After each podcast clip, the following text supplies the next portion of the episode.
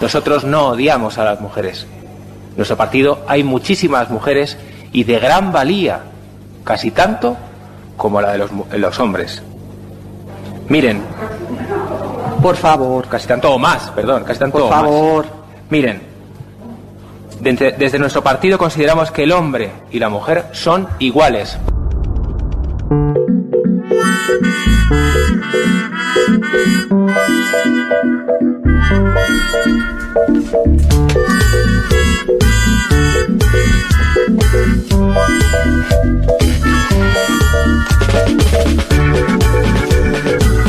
Bueno, hay una, una, un- una demostración más de algo que nos atraviesa esta época, ¿no? Que es, que por ahí el programa lo, lo- lo lo hablamos un poco más extenso, pero hay cierta cosa de sectores políticos diciendo cosas que son un poco, o sea, parecen tan anacrónicas que en cómo logran volverse contemporáneos, ¿no? Hay algo como ahí, che, está tan para atrás no vamos.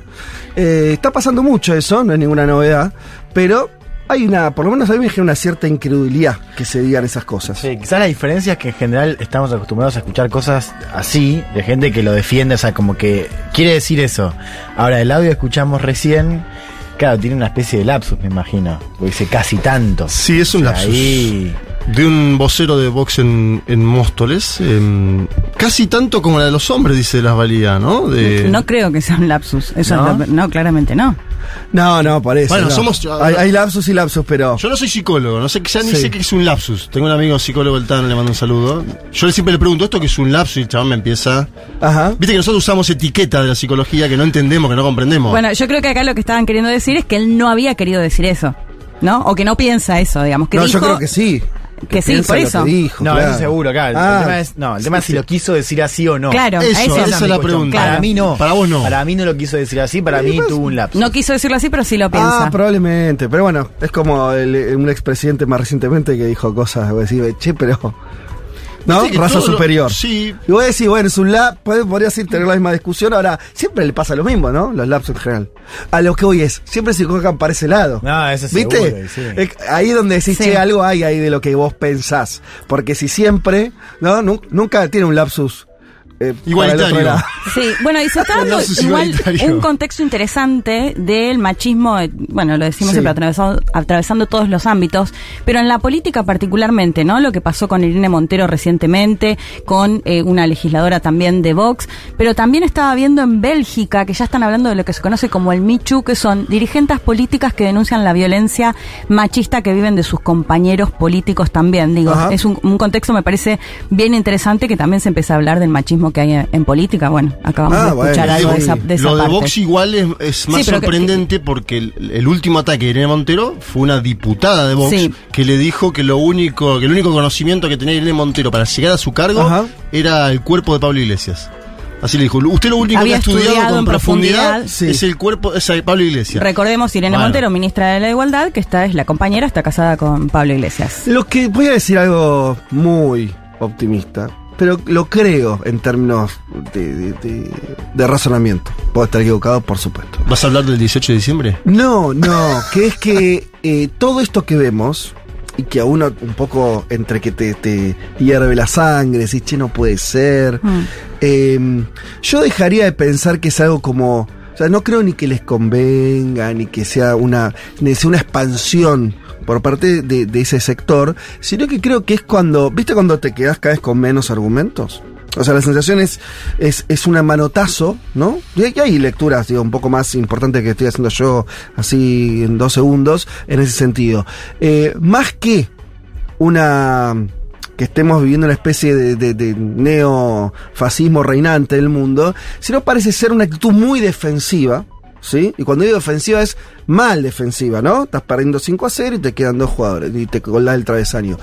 Y entonces la apelación a ciertos discursos muy anacrónicos, más que mostrar eh, una, una situación este, de victoria de sus ideas, me parece está demostrando todo lo contrario, ¿no? Como una cuestión de, de, de mirar a dónde tenés que ir, ¿no? Para tratar de defender ciertos privilegios que parecen caerse, en algún- por lo menos en términos de valorativos, ¿no? Yo no estoy viendo ahí. Eh, eh, se dijo mucho con, con la cuestión de.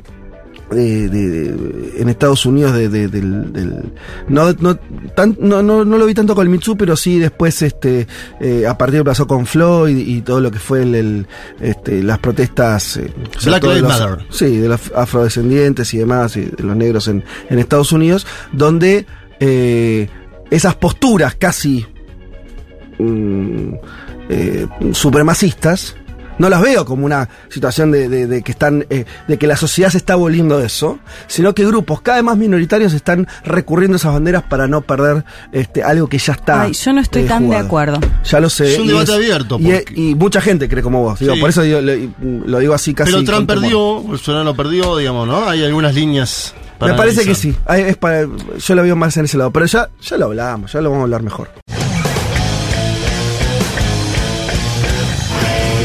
Estamos defendiendo el derecho a ser libre. Uma rígida política de controle da natalidade. I asked one of the top people in China. I'm going to deliver Brexit. Dicen que yo soy el presidente pobre. Pobres son los que quieren más. The International Monetary Fund is also a Nuestra gran nación, que viva México.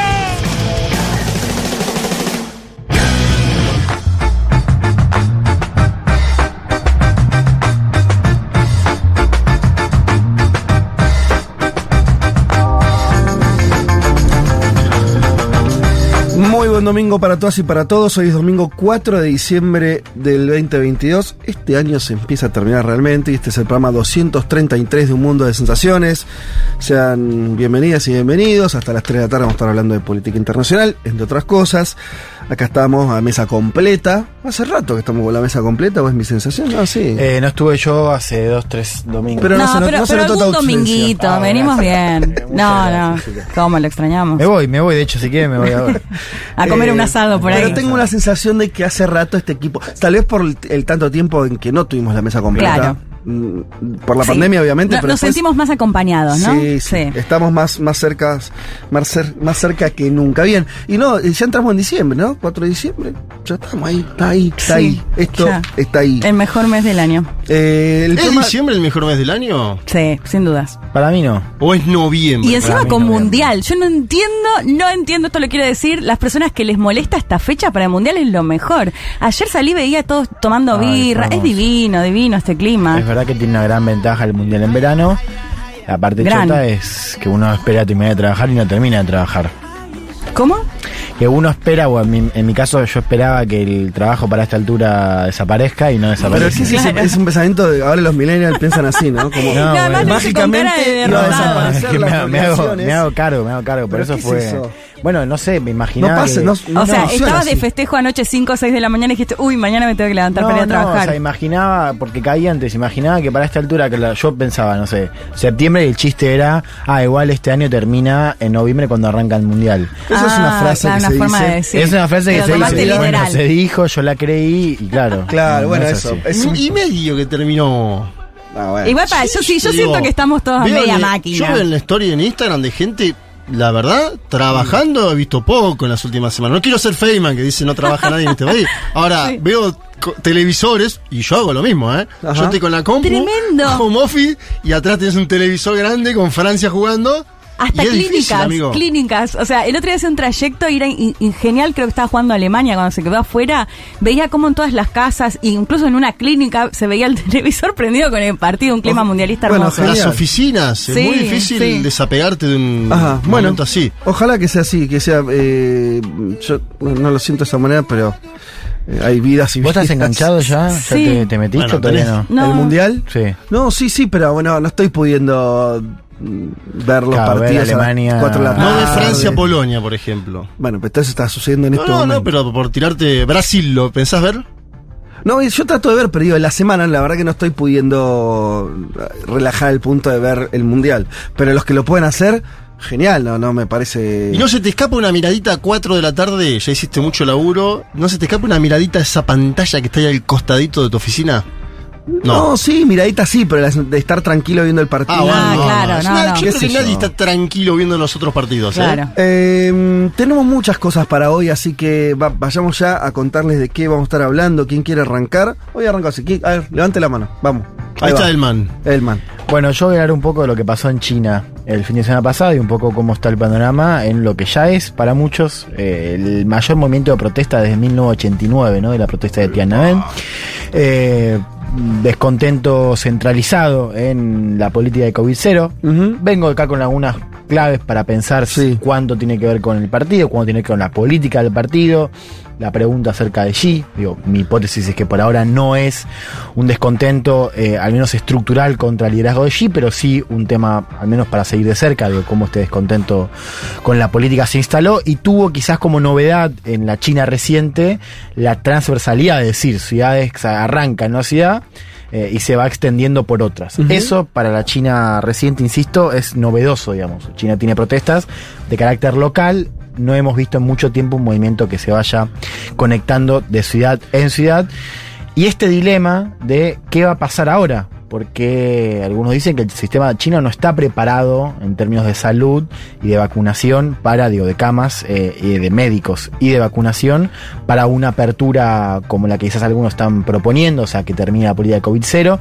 Pero al mismo tiempo esa política, bueno, ya ha generado un costo económico y sobre todo un descontento social que es muy difícil de ignorar. Eh, bueno, interesante ese tema y sobre todo a mí me hizo pensar mucho eh, esto, para el que no estuvo siendo el tema, básicamente hubo protestas, como decía Juan, eh, vinculadas a, a- a las estrictas normas de Sí. cuarentenas, gente todavía guardada en la casa. Digo esto porque por ahí a nosotros ya nos suena una película de hace dos años y esto todavía está pasando en China. Y a mí me sirvió para pensar esto. Un gobierno, no hay, no hay elecciones en China, no hay elecciones multipartidarias en China, no hay este, libertad de información como la entendemos en Occidente y demás. Aún así, eh, la, y, y- y- y es, es totalmente exitosa la política china. Se murieron muy pocos chinos en relación a lo que se murieron en todo el mundo. Cinco mil. Sin dudas. Entonces, aunque sean, ponerle la cifra sea... eh, Alrededor de 5.000 ponele es los oficiales, al Ponele menos. 50.000. Ponele 500.000 Sí, para la población china. Es un éxito 1.400 millones de descomunal. Entonces, pará, el, el gobierno salvó la vida de los chinos. Con todo además el sistema político que tienen. Y aún así, hay protestas. A lo que voy es, ¿cómo no entender a las sociedades occidentales, donde los países que trataron de cuidar, ¿no? Digo, tuvieron problemas, digo, lo que vemos en la Argentina, la gente de la salís a la calle la gente está Sí. puteando por la cuarentena, decís, che, flaco, mirá que te podías haber muerto. Ah, no, sé. No, y traigo voces A mí me, me- me- tuve esa lectura, no sé. Sí, no, decía que traigo voces desde allá. Eh, una estudiante argentina Bien. está ahí en China, así que nos va a contar un poco cómo se vive allá también la cuestión de la cuarentena en las universidades. Bien, tema uno, ¿quién más? ¿Quién sigue? ¿Quién juega? Vos con la, la selección, dale, Juanma. tenés la remera. Yo voy a hablar de Venezuela, señor. Eh, Venezuela. Hay, hay diálogo, después de un año hay diálogo entre el gobierno de Nicolás Maduro y la oposición venezolana en México. Hay Sí. firma de contratos eh, del gobierno chavista con la petrolera estadounidense Chevron. Esta Ajá. fue una novedad de la semana. Vamos a analizar un poquito cuál es el escenario de cara a las presidenciales del 2024 en Venezuela y qué está pasando con ese diálogo, qué dice el gobierno, qué dice la oposición, cuáles son las tendencias de la oposición, qué papel juega este hombre Gerardo Blyde, cada vez más influyente, ¿Quién es?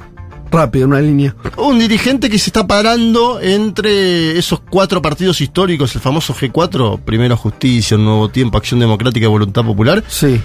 y está coordinando esa plataforma unitaria o al menos el diálogo, Ajá. ¿sí? Un nuevo Eh, liderazgo. Un nuevo liderazgo que vamos Opositor, a ver. obviamente. Sí, opositor. Hay que ver después si quiere ser candidato, si no. Sí. Esto.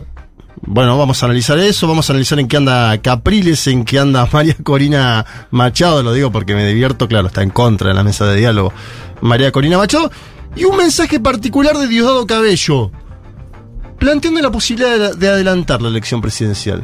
Ajá. Que falta es para el 25, ¿no? Ya. 24. 24. Pero él dice, "Che, eh, mirá si adelantamos la elección Ajá. presidencial. Se siente fuerte.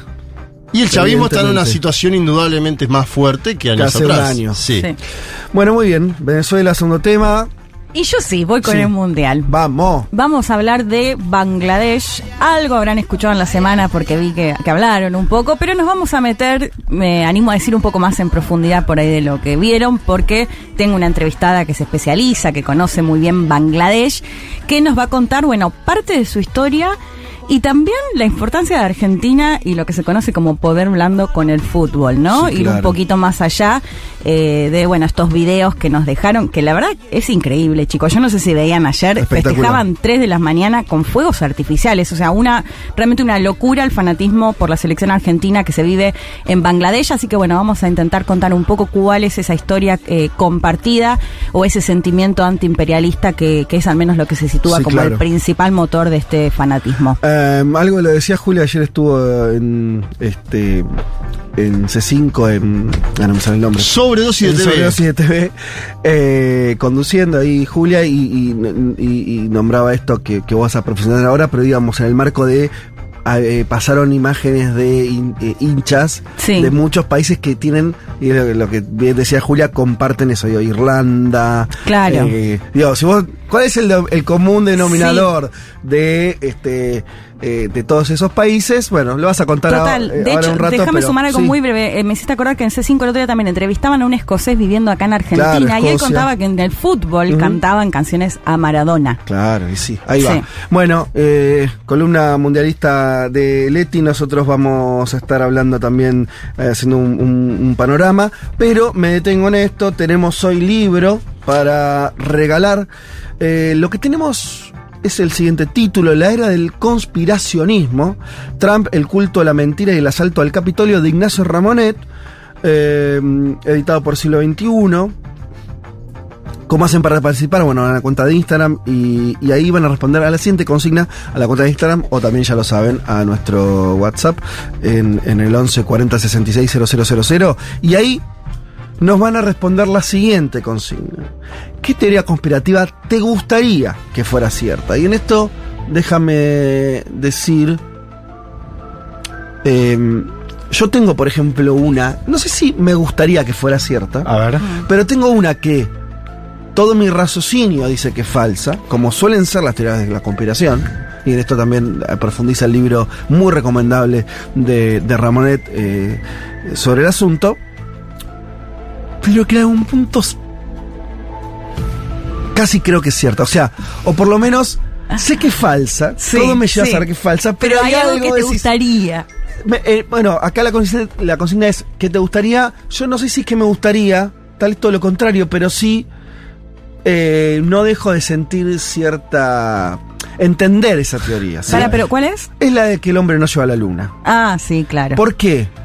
Porque me sigue pareciendo que está fuera de escala. Sí. ¿No? Es como, a ver, siento que el hombre no. O sea, el hombre, la mujer, la sociedad del 69, no, no podía lograr eso. Es como de. Como si, como si O, hicieron- o al revés, pensar que si eso sucedió en, el 69 ahora ya estaríamos vacacionando en la luna, ¿no? Un poco esa idea también, sí. Muchas otras cosas tenían que haber sucedido y no sucedieron. Por lo, de mínima estar volando en, Claro. en- en autos, ¿no? Voladores por acá. Entonces hay algo ahí, ¿no? Que fuera de escala. Después toda la teoría es una estupidez, digo, o sea, fallas por todos lados, Sí. ¿no? Pero bueno, eso. ¿Vos pensás que... se puede haber filmado en un set de televisión? No, por eso digo, después cuando Viste que hay escuchás a los conspiranoicos, decís, che, todo eso se cae.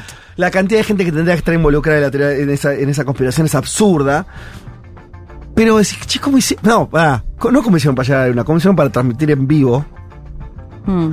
en televisores del año 69 a todo el planeta, mientras el chaboncito caminaba. Es Sí, no, sí. Y después no puedes hablar por teléfono. Entonces hay algo ahí que no me cierra. Pero bueno, eh, digan ustedes, lo importante es que ustedes tiren eh, sus, sus teorías Yo tengo una. conspirativas favoritas o que les gustaría, sabiendo que son mentiras, sostengamos Sí. eso. Bueno, A mí la que me encanta es la de Elvis Presley que no ha muerto. Sí. Esa teoría de Elvis Ajá. Presley Sí. dice que en el año Sí, 77 sí, claro. un hombre llamado John Barrows compró un pasaje de avión hacia Buenos Aires. Hacia Buenos Aires. Y este era una- un nombre y un, un nombre y apellido que usaba Elvis. eh, O sea que quizás Elvis está acá en Almagro. Y no lo sé. O estuvo. Hay una canción estuvo, de Calamaro claro, llamada. Elvis está vivo. Sí, Hay muchas sí. cosas, la verdad que. ¿cómo se Sí. llamaba el, el- el- con qué pasaporte vino? ¿Ibas a decir eso? John Barrows. Ajá. O sea si Agosto alguien del conoce- 77. Bien. A mí me gusta esa En también. Memphis. Se tomó del aeropuerto de Memphis a la Argentina. Directo, un directo. Memphis, bueno, Memphis es Eiza. Escuchá, Elvis está vivo. Sí. Y Leti, vos A, a mí también me gustan esto. esas teorías Bien. de los muertos que no. Me pasó mucho, eso lo confieso, muy nacional con Alfredo Chabrán, ¿no? Como que siempre Vos, te, bueno, te quedaba un poco así, claro, sí. la duda, esa eh, y la de Bin Laden también, ¿se acuerdan que fue medio extraño, que lo tiraron a la... Sí. Bueno, como... Y después está lo que dicen que murieron, que esta es más grave. Eh, claro, Paul Paul McCartney. McCartney, Sí. ¿no?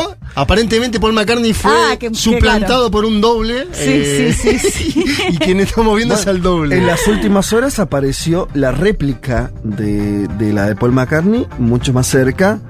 eh, una teoría conspirativa que dice que Lula ha muerto y quien está ahora es alguien con una, ca- una careta de Lula. Ay, no. Ah, bueno, eso es una. No, pero está, No, está no, en los chats de, de los bolsonaristas. Le pusieron un dedo más. Eso. Le pusieron un dedo, una fotografía de Stucker, que era que estaba Lula con los cinco de los cuatro de los dedos en cuatro. la mano. Le ponen el quinto. Le ponen el quinto y dice, ¿vieron? No? Pero es genial, es Ah, genial o porque sea, van vos a poner una réplica y no se van a dar cuenta eh, del dedo. editas la foto, le pones un dedito, sí. le, pones un circulito sí. al dedito y decís, ¿vieron? No es, es genial. El mando, te falta vos y ya estamos. Me teoría conspirativa estoy pensando. Ah, bueno, perfecto, seguís pensando. Sí. Bueno, eh, nos escriben, nos escriben, eh, nos mandan audio, nos escriben al WhatsApp, nos escriben a la cuenta de Instagram eh, para ganarse el libro. Mm, Nosotros, todos nosotros, nos vamos a escuchar una canción. Mira, está bien, me gusta, sobre todo en, después de, de un triunfo de la selección. Eh, digo porque el cantante es muy futbolero y maradoniano y un poco así como liviano, como para estar bien, un poco buena onda, un poco de Manu Chao, ¿les parece? Sí, sí, claro. siempre. Me provoca ver.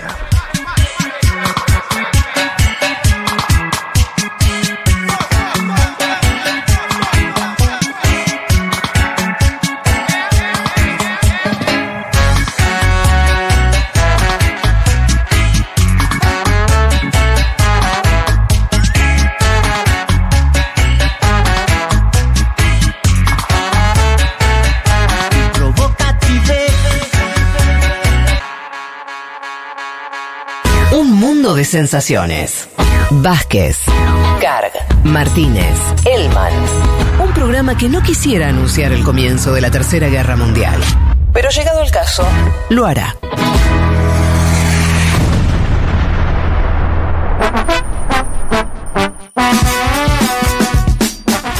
Eh, buenas, a mí me encanta la teoría de que Paul McCartney está muerto. Eh, porque no solo, si esto es verdad, encontraron a un chabón Ajá. igual de talentoso y genial, que después además hizo tremenda carrera solista, Es cierto. eh, sino que da la sensación de que mismo los Beatles se engancharon en esta, eh, con esto de las falsas pistas y toda esa movida, como que ellos mismos la alimentaron un poquito. Me encanta, me encanta la manija que hay detrás de eso. Abrazo para todos. Razón, está bien, está bien. El elogio ese. Entonces sería un brillante músico este William No, Campbell, claro, ¿no? para- ese, ese bajista Pero canadiense. Tendría llamado- que ser casi tan, o sea, tan genio como el original. William cual, Campbell. Obviamente ¿Y- es ¿De imposible, dónde pero. surge? ¿Le había pasado algo? Eso es lo que me da curiosidad. Dicen que tuvo un accidente No. automovilístico. Claro, pero no, no, Pero a partir- digamos, no existió en sí. No No, sé, no, un accidente no y se salvó y dicen que ahí murió. No, no, creo que no, no, no, no, no hay nada que, que lo justifique. Uno habrá salido a decir y después se repitió. Sí. Hola chiques, ¿cómo están? Me encantaría que la teoría de que hay un ser superior Ajá. que tiene un plan para todo esto fuera Dios. cierta. Sería muy claro. feliz. Estás eh, eh, diciendo que la región es una teoría conspirativa, lo Sí, cual sí, me- pensando me eso. parece interesante. Como idea en sí misma me parece interesante. Me parece interesante. Yo también me gustaría creer lo mismo, claro Sí. que no. Anoche terminé en una iglesia. Ah, Fue la noche de los templos. ¿Cómo? Me- con agua bendita y todo. Sí, Leti, la pasé ¿qué bastante bien, debo reconocer. No, porque fue la noche de los templos. Y Volvía a- del supermercado con mi compañero y nos dijeron, ¿quieren entrar? Bueno, entraron? dale. Y ¿Qué entramos, nos quedamos. como una hora nos quedamos ¿De qué adentro de la templo? iglesia. Acá cerquita. No, pero ¿de qué religión? Ah, católica. Ah, una iglesia. Sí, una iglesia. Bien. No, el templo, templo está más asociado No, al digo nombre la a- noche de los templos. Pero Fue- no- era la noche de los templos. No acá en compraste Buenos lácteos, Aires. me imagino, porque si no se te, la cadena de frío se te mata en una hora. Sí, ¿Qué, no. compra- ¿Qué compraron en el súper? Una, una agüita. Sí, no, habíamos comprado un par de cosas, sí. Sos la primera persona que conozco que va a esas cosas de la noche, de, digo, la noche Pero de fue de la casualidad. noche de- O Ahora está sea, la veníamos noche de las caminando, me para una monja, yo cara de orto, porque me, entregándome un folletito. Sí. Me dice, ¿no querés entrar? Que es la... Y bueno, ¿por Sí, qué no? ¿por qué no? Banco, banco. Yo Sí, hecho no, y la charla estuvo buenísima, ¿eh? Ajá. Mosaicos, hablando de mosaicos, no, muy buena. Ah, porque era tipo, te, te hablan de la iglesia. Claro, No había era- una, no era una charla. misa. Claro, no, una no, no, había una charla que te contaba la construcción de los templos. Ah, Son divinos, o sea, siempre, sí, me, sí. siempre, dame iglesias para ir a ver, me Sí, encanta. claro. Sí, así que estuvo bueno. Mirá que no sabe, no sabía ni. Mientras Leti dice eso, aparte hay, hay un Diego Maradona y dice Dios bendiga la escaloneta en la parte superior. Estamos, ¿no? Estamos Sí, eh, sí. des- destinados a creer. A mí eh, me interesa la teoría de que fue la reina Isabel la que mandó matar a Lady Di. Sí, Sí, me no- de esa también, es Ah, verdad. muy buena esa. Sí. No había pensado. Esa ya no sé si es tan conspiranoica, ¿no? ¿Hay alguna hay algún dato dando vuelta? ¿Sí? ¿Sí? ¿Dato? Elegís creer. Dato, no opinión. Bueno, eh, me sirve de pie, entonces hablo un poquito más del libro antes de, de- de comentar algo del, eh, de- del panorama. Eh, el libro, le decíamos que estamos dando hoy, es, lo, lo- lo- recomiendo, es un libro interesante. Sobre todo interesante porque además se centra en un hecho. Vieron que hay una, una técnica ahí, que mm, una lección de contar las cosas. A mí siempre me gusta que es, además es difícil de hacer, que es sobre un hecho, ¿no? Usarlo como, como, como eje para explicar algo más general. Y en ese caso Ramonet utiliza, eh, claro, es un hecho muy relevante, que es el, el- el- el asalto al Capitolio, ¿no? Eh, que hacen los, los trampistas en, en enero del 2021. ¿no? 6 de enero del 2021. Claro. O sea, Eh, el segundo año de la pandemia. y como es este, y sobre eso, ¿no? Empieza a preguntarse una serie de cosas que son preguntas para mí también interesantes y pertinentes. Pero me voy a atrever también a discutir algunas de las respuestas. Simplemente como para charlar un poco y, y- y ponerlo en cuestión. Esto no, no anula el libro ni le quita su valor. Casi que diría al revés. Eh, me hizo pensar ciertas cosas. Eh, una de las cosas que él se pregunta es esta cuestión de la conspiración. Porque claro, lo sabemos, dentro del mundo trampista, bueno, primer- la primera gran conspiración es la idea de que las elecciones eran fraudulentas. ¿No? De generar sobre una narrativa sobre eso. Sí. Eh, y que entonces está en peligro la democracia, que es la justificación del, de- de- del intento de toma del Capitolio. Eh, y ahí, claro, ya empieza a complicarse la cuestión, porque una de las cosas que dice Ramonet es que vivimos en una era donde la gente es más conspiranoica que antes. Ahí ya me empieza a faltar un poco de data de que eso sea exactamente así. Pero olvidémonos un segundo de la cuestión de las encuestas, porque hay medio para todos los gustos. Por Sí. ejemplo, efectivamente, hoy, todavía hoy, hay much- la mayoría de los republicanos, de los que votan republicanos, creen que las elecciones las ganó Trump. Lo cual está a favor de esta idea. Sí. Gente creyendo cosas falsas. Yo creo que siempre ocurrió muchas veces eso, que hay mucha gente que cree cosas falsas, sobre todo cuando se quiere imponer Sí. una narrativa, una idea. ¿No? Muchas veces sucede. Solo que ahora antes que desde el living comentaba la teoría conspirativa, ahora te la escribe en Twitter, te la Ahí escribe en va, redes ahí sociales. hay una, hay una cosa, ¿no? Totalmente. Eh, de lo- y lo de las redes también lo desarrolla Ramón y y ya lo contaremos. Pero yo vi algo, un paso más, y es.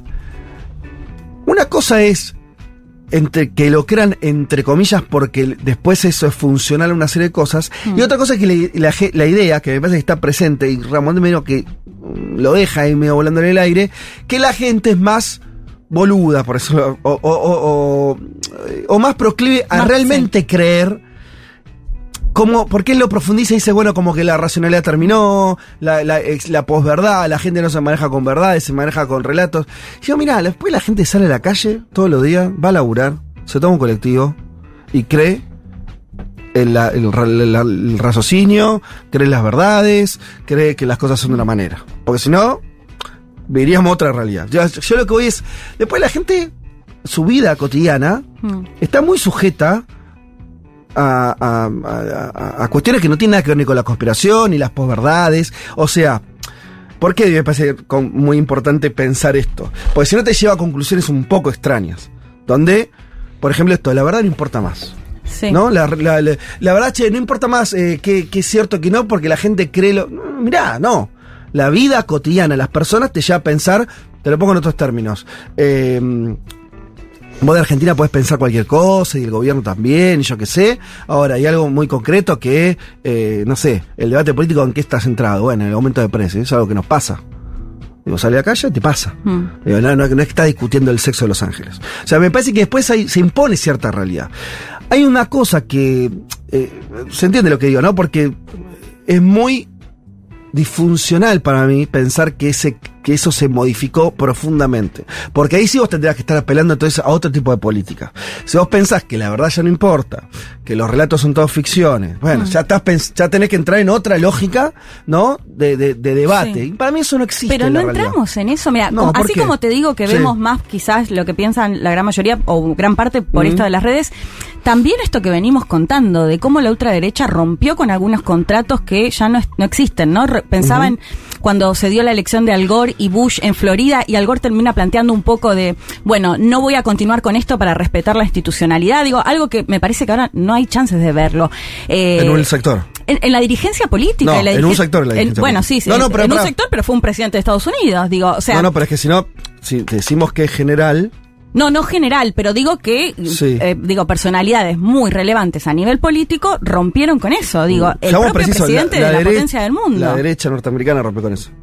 bueno, el en Brasil también lo La escuchás. derecha. a- a- claro, no, no, te estaba precisando que no es, dice que es- que no es no la dirigencia, digo, Claro. es un sector muy concreto, siempre el mismo. Está bien, pero incluso creo que antes en la derecha había un cierto contrato de cosas que no se permitían. Totalmente. Que eso se rompió totalmente. Seguro. Digo, eso me parece que pasa. No, que no, hubo ese, eso ese sí. aval que nos lleva a que Estados Unidos, gran parte, crea que el, el 3 de marzo, creo que también hay otra teoría en, en torno a quién asume como presidente. Digo, Lo que yo digo es, eso es totalmente así. Estoy de acuerdo 100%. Lo que estoy diciendo es, después las sociedades piensan en términos de posverdad porque Trump perdió. sí. ¿Por qué perdió Trump? Porque se impuso un relato místico. No, perdió porque, por la, si querés, la pandemia, que yo le Por la economía. Por la economía, digo, cosas reales, concretas. Sí. Después hay una realidad que se impone. Eso, eso es solamente lo que digo. ¿Me entendés? Sí, pero es verdad que al mismo tiempo eh, lo que tenés es que para eso vale para un para un cúmulo de personas, de los votantes que van fluctuando. Para la otra no, que es lo que tenés en Brasil. Es decir, la elección al fin y al cabo se mm, define por la realidad material, no Mm. por la- el relato, Sí. pero al mismo tiempo ese relato Sí. hace que aún a pesar de esa realidad material que en general para esos gobernantes ha sido más bien precaria, para decirlo de alguna manera, justamente ese relato te genera que igual un montón de gente va a seguir y va a seguir hasta el final. Sí. Bueno, digo, es- estamos, este, también estamos de acuerdo en eso con un agregado, un, un asterisco que pondría yo al menos, que es no confundir lo que es cuestiones ideológicas que sirven para sostener con lo que las motivaciones de la gente más concretas. Pues, digámoslo así, el electorado trampista en una mayoría cree que las elecciones fueron falsas. Eso Sí. es un problema para la democracia seguro, eh, ensucia el debate, todo lo que quieras. Sí. ¿El apoyo a Trump tiene que ver con eso? ¿De ese sector? ¿O hay otra cosa que sostiene a Trump que también es más material y concreta? Que después, claro, eso está recubierto, ideología, si querés, ¿eh? Pero no es que la gente, ese sector enloqueció solamente y entonces cree cualquier cosa. Digo, hay algo más, además de eso, que puede ser cierto, y están los medios de comunicación y todo lo que podemos discutir, después hay algo más concreto que sostiene ese electorado, si no, no pasaría. Desde ya, pero también eso concreto, o sea, sí, hay una serie de cuestiones materiales e inmateriales. O sea, Sí. yo- Sí. Lo que digo es que... eh, No me estoy poniendo economicista, me estoy No, eh, lo- los inmateriales también importan, ¿no? No, y después tenés otra manera de pensar, lo que es cuál es el vínculo entre la adhesión a esas teorías con la realidad material.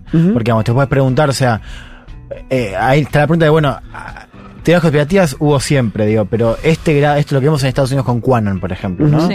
Eh, esta idea de que hay una secta de pedófilos en el poder. Digo, eh, el hecho de que tanta gente adhiera ahora y tantos parlamentarios, digo, ¿cuál es su relación con el estado de cosas? Digo, porque ahí también hay una necesidad de aferrarse a ciertos relatos que nos ordenen el mundo.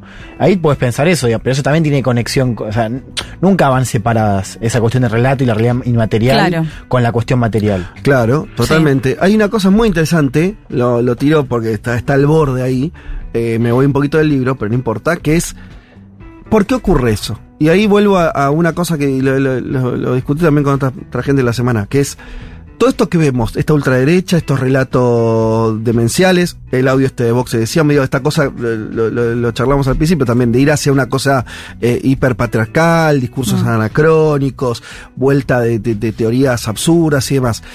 Demuestra una, un, algo, algo que viene, eh, una fuerza que, este, que, que va a prefigurar el, mu- el mundo que viene, o es una resistencia a, un mundo que se está terminando. Está bien, me pueden acusar de optimista si quieren, pero cuesta pensar que, eh, y de hecho, las propias encuestas, hablamos de Estados Unidos porque es el país más... eh, No, porque Sí. acaba, acaba de perder Trump una elección. Bueno, una Eso es un dato Sí, concreto. Eso, eso es interesante, Eso es un dato eso es interesante, Juanma, porque además, no solo que perdió Trump por el colegio electoral, porque si no... eh, No, no, pero no te estoy es- hablando de la elección presidencial, te estoy hablando de la última elección, la hora de medio término, donde Donald Trump con sus candidatos perdió. Bueno, además, pero además de eso, que pierde Trump por el colegio electoral, pierde como nunca por el voto popular. Y ahí es otra cosa. Eh, Ernesto Calvo, que es un politólogo muy importante, dijo una, una figura que se la escuché en un- un- eh, hace poco, que es la idea de que el Partido Republicano, y con él estamos hablando de toda esta ultraderecha, está como intentando agarrar, como puede, eh, a un electorado que se le escapa. No están, no están, eh, y, esto por qué? Por la- los cambios de forma de votación donde todo el tiempo intentan que voten menos gente. No es muy ganador, ¿no? No es eh, que vos intentes para ganar que vote cada vez menos gente. Tiene otro problema, obviamente, que esto está bastante consolidado, el voto sobre todo de los sectores más viejos y, y muy poco Sí. jo- voto joven, Y- o sea, Y blanco de zonas rurales. Mm. exacto. También de ahí. Población que es, vez es menor también en Sí. términos poblacionales. Y a la cual activás también por la cuestión del resentimiento, digamos. Claro. O sea, A lo que voy con todo esto es, estamos viendo, y esto sí me parece importante que concluyamos sobre esto, ¿eh? una va- nueva avanzada, te lo pongo a lo, a lo oeste, que es la imagen que se habla siempre, el nazismo en los años 30. El nazismo en los años 30 era una, una cosa que, que avanzaba. ¿no? Una, una fuerza nueva que conquistaba, ¿no? Sentido común a lo bestia, por eso ganó en su momento elecciones y lo que sea. No me interesa la- la comparación, solamente en términos de, de pensar algo que, que, va- que, que es una fuerza que avanza, que, que se presenta como lo nuevo, y otra cosa que es una resistencia. Y a mí me parece que hay mucho de la ultraderecha que es resistencia, una resistencia minoritaria. Eh, es fuerte, jodida, genera debates de horribles, todo eso es cierto. Puede ganar elecciones momentáneamente, seguro. Ahora, yo no siento que nada de esos elementos estén, sean, que te, te abran un horizonte de futuro. Y no solamente porque no, no es el futuro que yo quiero, ¿se entiende?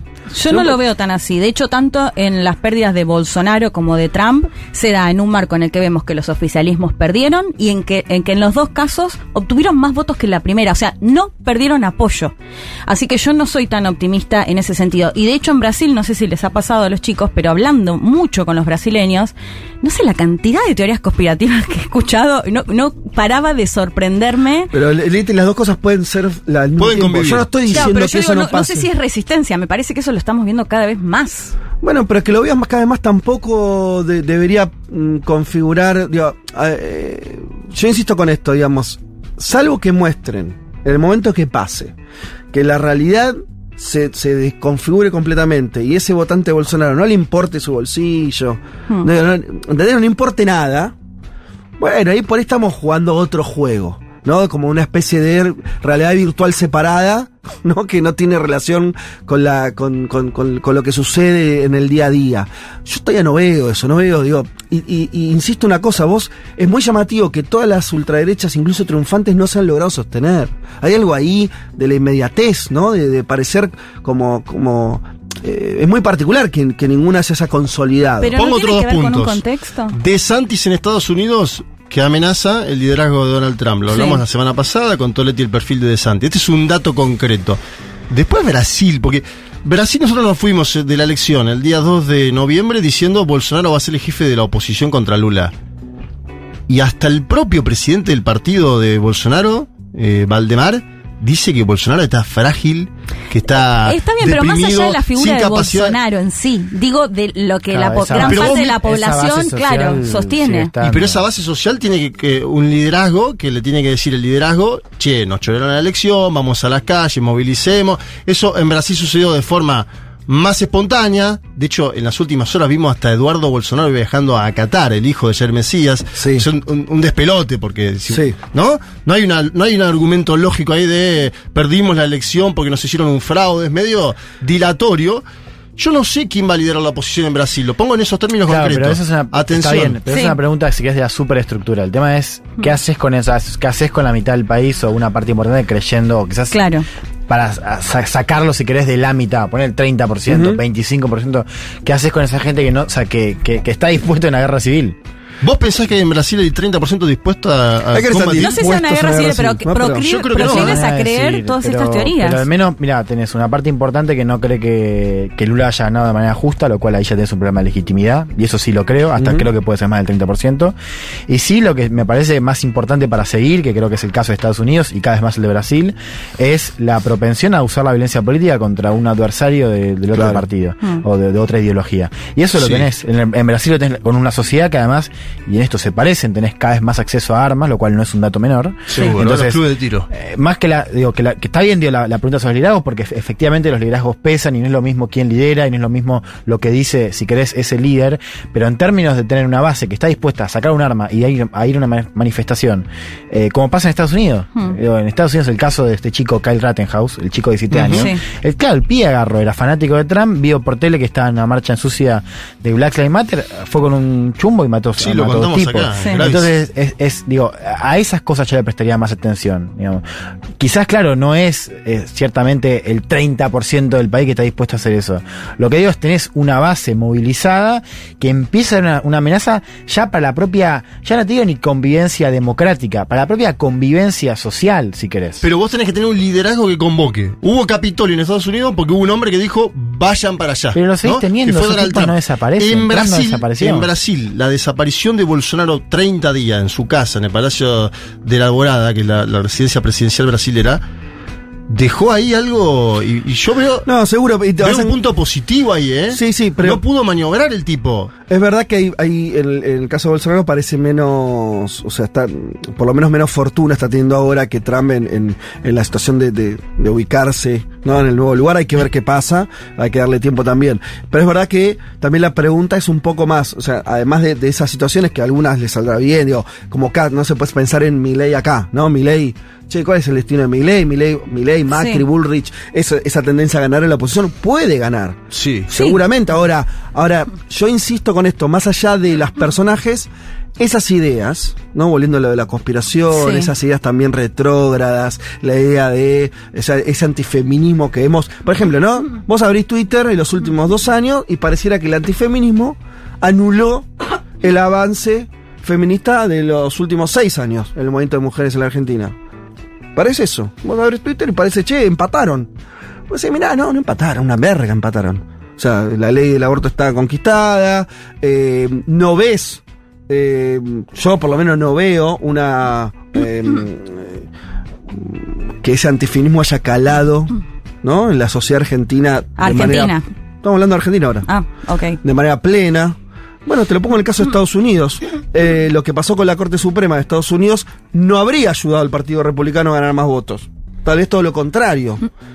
¿Se entiende? Sí, Entonces, pero te- dieron abajo un fallo eh, completamente relevante. Digo, y eso lo logró el Partido Republicano poniendo eh, jueces conservadores. Claro. Sí, yo creo que en Estados Unidos la- la- el retroceso es más evidente. Muy evidente. Seguro, Acá seguro. quizás es un poco menos notable. Por ahí no se entiende. Yo no estoy diciendo está perdiendo la ultraderecha en todos lados. Yo lo que estoy diciendo es, ¿hay un horizonte ahí? ¿O hay una resistencia a perder privilegios? Que en cualquier situación de resistencia a perder privilegios lo que tenés es, es enfrentamiento.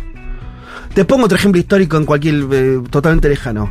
Después de la guerra de secesión en Estados Unidos, perdieron los esclavistas, ¿no? Perdieron. Como en la guerra, como fue literalmente.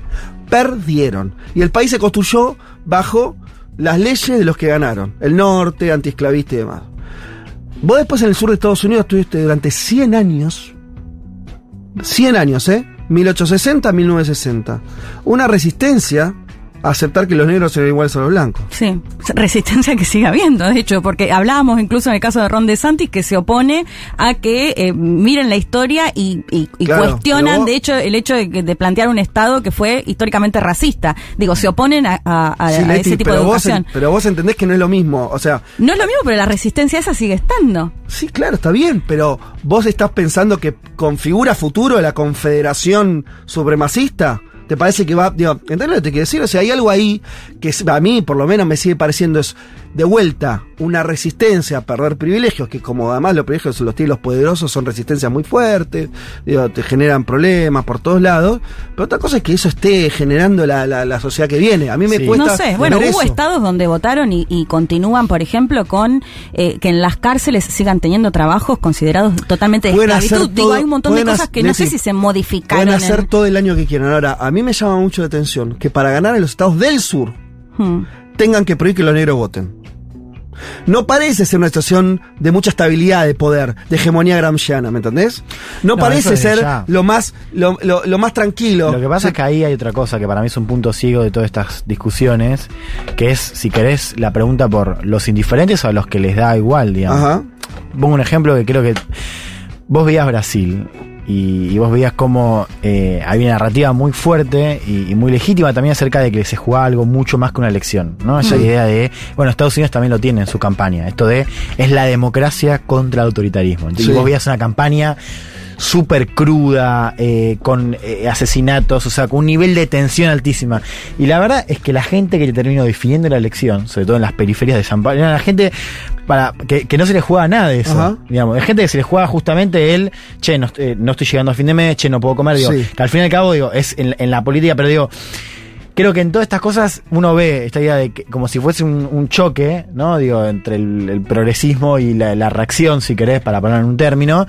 Y en realidad lo que terminan definiendo, o no solamente definiendo las coyunturas electorales, sino definiendo también eh, parte de- de cuán mayoritario, cuán hegemónico es cada uno de esos movimientos, es gente que está que, que está desmovilizada, que está desconfiada, que vota según la elección. Sí, lo que pasa, Juan, es que siempre es así. Siempre fue así, pero no, digo- No, no existen eh, una sociedad militante, eso digo, no, no, no pasa pero, nunca. No, pero me pregunto eso, digamos. Por, por ejemplo, yo lo veo el tema de, lo- de los jóvenes, ¿no? Digamos, como de la Mm. política. Y, y- y está esta idea de que, como que hay que prestar atención, que igual creo que sí, digamos, el fenómeno Milley. Ujú. Digamos, también hay que prestar atención, y, y creo que es más mayoritario incluso los pibes que están totalmente fuera. Claro. Y ahí sí tenés quizás una novedad, no porque antes los jóvenes estaban todos militando, sino porque tenés un cúmulo de gente que está cada vez más se siente cada vez más afuera de lo que está pasando. Bueno, por eso me parece que en el caso argentino responde a algunas situaciones muy concretas de acá. En ¿no? Argentina seguro, pero digamos, me parece que... y En más Brasil de los está bueno lo que dice Juan, ¿eh? porque esos jóvenes de la periferia que votaron a Lula no habían vivido las conquistas de los gobiernos de. Lula. Entonces ahí es interesante ese punto. Yo, el- mirando el mapita latinoamericano, me- me- esta discusión me encanta, creo que la tenemos que seguir dando. Me gustaría que los oyentes opinen sobre estos Las derechas eh, latinoamericanas no, no vienen con buen desempeño electoral. Esto es una, digamos, es un dato, porque si, si podemos hablar de segunda oleada progresista, aún haciendo todas las críticas que queramos, Sí.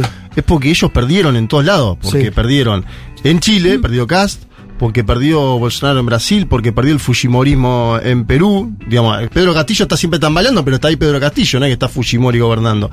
Porque perdió el gobierno de facto en Bolivia, después vamos a hablar de la crisis en Bolivia, pero perdió el gobierno de Áñez. Por eso hay una crisis del MAS, pero en el gobierno. La derecha argentina perdió en el 19, vamos a ver el año que viene.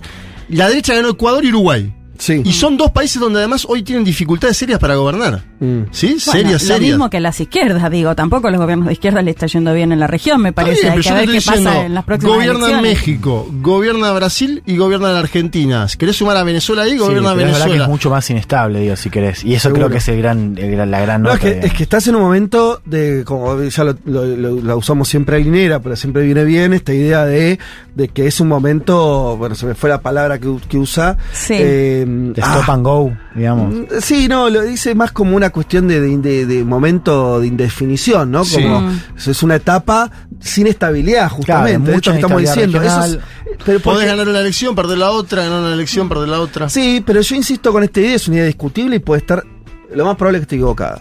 Eh, que es, eh, a veces, los momentos donde hay peleas muy fuertes, insisto, donde los, los privilegiados se sienten atacados en sus conquistas históricas, y eso me parece que eso es, eso es porque hubo un avance, genera una- generan resistencias muy fuertes. Lo que a mí me llama la atención es que hoy las derechas, en vez de ir a un lugar, miren, en los 90 las derechas eran hegemónicas.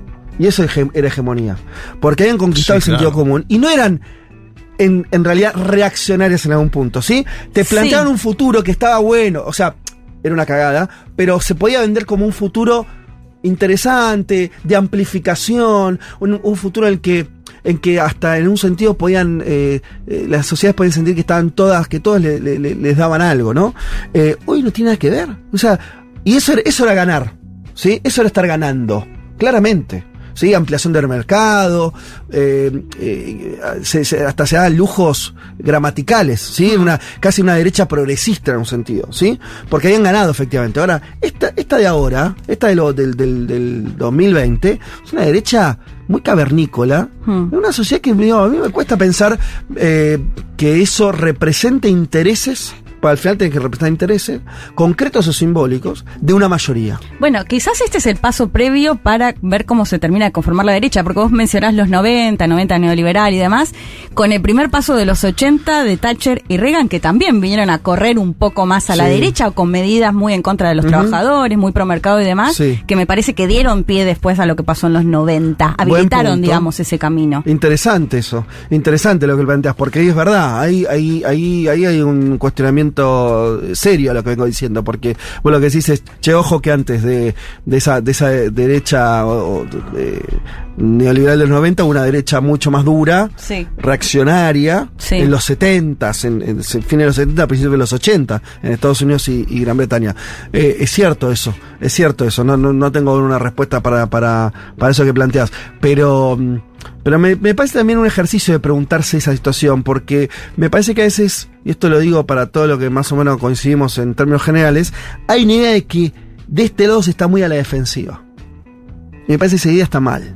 Y está mal porque no se corresponde con la realidad, y eso está mal porque te lleva a la derrota. Y no podemos perder con estos, ¿se entiende? O sea, no puedes perder con los nazis, para decirlo al oeste. No puedes perder con gente que propone que las mujeres tienen que volver a la casa. No puedes perder con gente que propone que los laburantes tienen que ganar tres pesos. No puedes perder con, no, no podemos perder contra esto. Perdamos contra alguien más o menos un poquito mejor. Porque la verdad que esto es muy draconiano. No puede perder contra, contra, contra liderazgos como el de Bolsonaro, Trump. Digo, el mundo es demasiado horrible para perder con- contra esa gente. Y me parece que no son genios. No, sin duda. Son, No, son pero- gente muy... ah, insisto con esto, que la derecha, que los, que los dueños del mundo, que no son ellos, Hmm. te- hayan tenido que apelar a ese tipo de lider- liderazgo, no me habla de que están muy bien. No me habla de que están en sus mejores momentos. No, Me habla que están Pasa que yo creo que, el que- fondo que de la la izquierda y el progresismo tampoco. De hecho, eso es, me parece el gran Claro. tema, ¿no? Tampoco Estamos, que la pérdida de poder adquisitivo de los laburantes a, a nivel mundial y regional y de la Argentina ni hablar Sí. es increíble. Digo, Ajá. esto que, que venimos planteando de una izquierda que no logra conectar con las necesidades de, de la, sociedad, digamos, Pero ¿no? ¿cuándo- Derechos que, cada vez eso? parecen más lejanos. Pero Leti, ¿dónde situás Digo, eso? yo lo también- planteaba ac- acá, por ejemplo, Sí. eh, el hecho de tener una vivienda, de algo que cada vez es más lejano. Ahora no llegas a fin de mes. Digo, y esto lo planteo en Argentina porque bueno, tenemos una inflación galopante y demás, pero Sí. esto lo estamos viendo en otros países, Sí. digo, que cómo lo económico está afectando, bueno, muchísimos derechos de los laburantes. Entonces me parece que ahí también eh, se da ese contexto. Digo, no son unos genios los de la ultraderecha, pero Sí. me parece que tienen un terreno mucho más fértil para captar un voto cuando estamos viendo que hay Mm. Mucho descremiento, mucho cansancio, cuando ves que laburás Ahí- todo el tiempo y no te alcanza ni siquiera para llegar a fin de mes. Sí, ahí me parece que, que hay, vos tocas cosas que son estructurales, Sí. que son falta de horizontes en algunos programas, eh, voy a decir, los programas eh, de, de- de izquierda o nacionales populares, que no resuelven o que no logran resolver cosas. Con contextos mundiales de- completamente Total, total, total. desfavorables, totalmente. Pero te diría, hay una cosa de corto que yo creo que no tenemos que ver, que es lo de la pandemia, ¿no?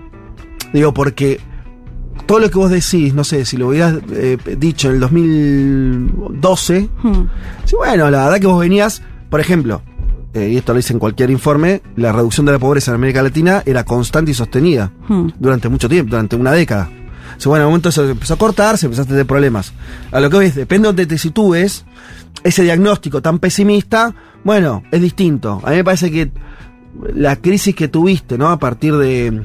Por ahí un poco antes, pero digo, como que la pandemia lo termina de exponer. Hmm. Todas, ¿no? Todas las debilidades, el problema del retroceso de la pobreza que es tremendo en Sí. nuestra región. Todo eso me parece que la pandemia es como algo que todavía no. No sé, lo siento como. como bueno, como tú tuviste una guerra y estás todavía en la posguerra de eso. No, y encima tenemos una guerra, digo. Y además que- tenemos una guerra. Que también nos afecta. Pero bueno, no sé, hay que ver. Yo lo, lo único que digo es no, no, no pensar, me parece que en términos de desarrollo intelectual, de pensamiento, no pensar que que esta derecha tiene una propuesta de mundo donde que, que pueda ser mayoritaria. No me parece que la sociedad esté votando diciendo que eso es así, no me parece, Mm. porque le está costando No. conformar mayorías, ni hablar mayorías sólidas. Y no me parece que en términos más allá de las mayorías electorales, que son una, una circunstancia por muchas cuestiones, Mm. que lo que tengan para ofrecerse algo más o menos viable. Viable me parece que la Te pongo palabra. una no pregunta. ¿Cuál es el gobierno de extrema derecha en el mundo más importante hoy? Seguramente Hungría.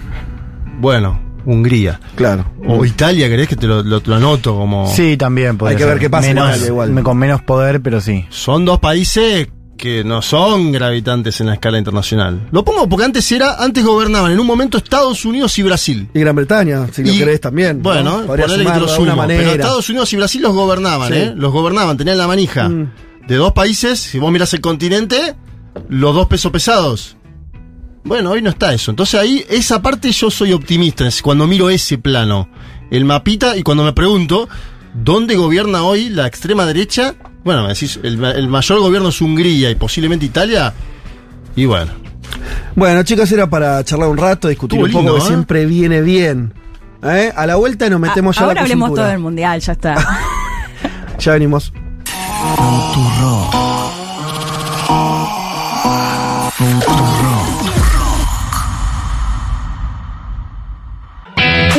De sensaciones.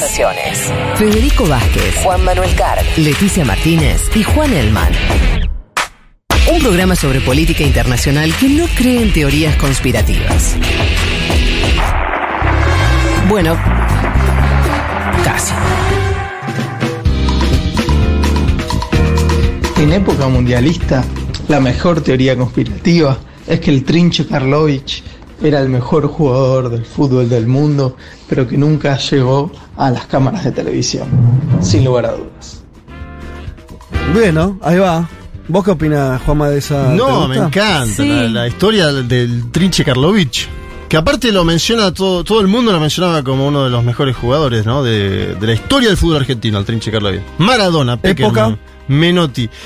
Y murió en el 2020, nació en el 46, ponele. Jugó en los 60 Sí, pero en equipo, ¿viste? Claro. Central Córdoba de Rosario, equipo. ¿Y por qué no llegó? ¿Cuál es la, la- la historia de por qué no llegó? No, supuestamente como que no lo no estaba visto en la, ¿no? en la, en la gran televisión. Viste que, obviamente, Claro. esa- esas décadas, si, si vos estás, no sé, jugando Sí. en un equipo Maradona, jugaba en Argentina, en Boca, listo, se fue a Europa. Sí. Para jugadores del interior era más difícil. Y en los 60 todavía no existía esa cosa de, de compra, de, como que no existía el lugar a donde llegar necesariamente. No todo iba.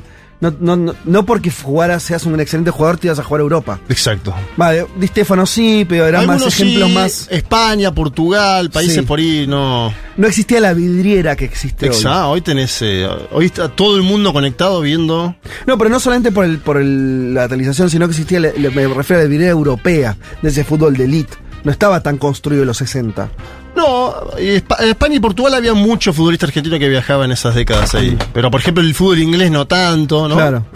¿Hay más oyentes? A ver, ¿alguno Hola más? gente, acá Dale. el Tony de Lille. Para mí, en términos de conspiración, eh, lo mejor que se escribió es el cementerio de Praga de Humberto Eco, donde ahí sostiene la máxima que para tener un complot lo primero que tenés que, que tenés que tener es alguien que crea en los complots. Y ahí después, no importa cuál sea el complot, va a funcionar.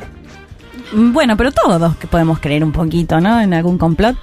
Sí, me perdí, no, no, no llegué a comprender la idea, perdón, y no leí el libro. así Como que- la necesidad de que haya gente que, Claro, hay cree- gente que pueda llegar a creer en un complot. Claro. Creo que todos somos susceptibles a creer en un complot. Hay que ver si te, te convence Pero es esa verdad que teoría. hay, hay cabezas que están más predispuestas a ello, digamos. Mm. Sí. Esta esa idea a mí me Hay una gusta. actitud también. Esa explicación de, de la necesidad de sentirte especial.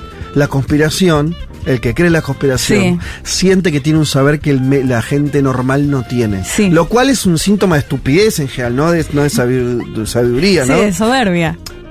pero tonta, vacua. Digo, a lo que hoy es, hay, hay, hay, sober- hay soberbios que tienen su soberbia un poco Sí. merecida.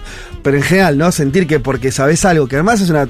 es no es un acceso a información privilegiada, No, no. es creer algo Sí. eh, que los demás no creen, bueno, es un síntoma medio general de mediocridad.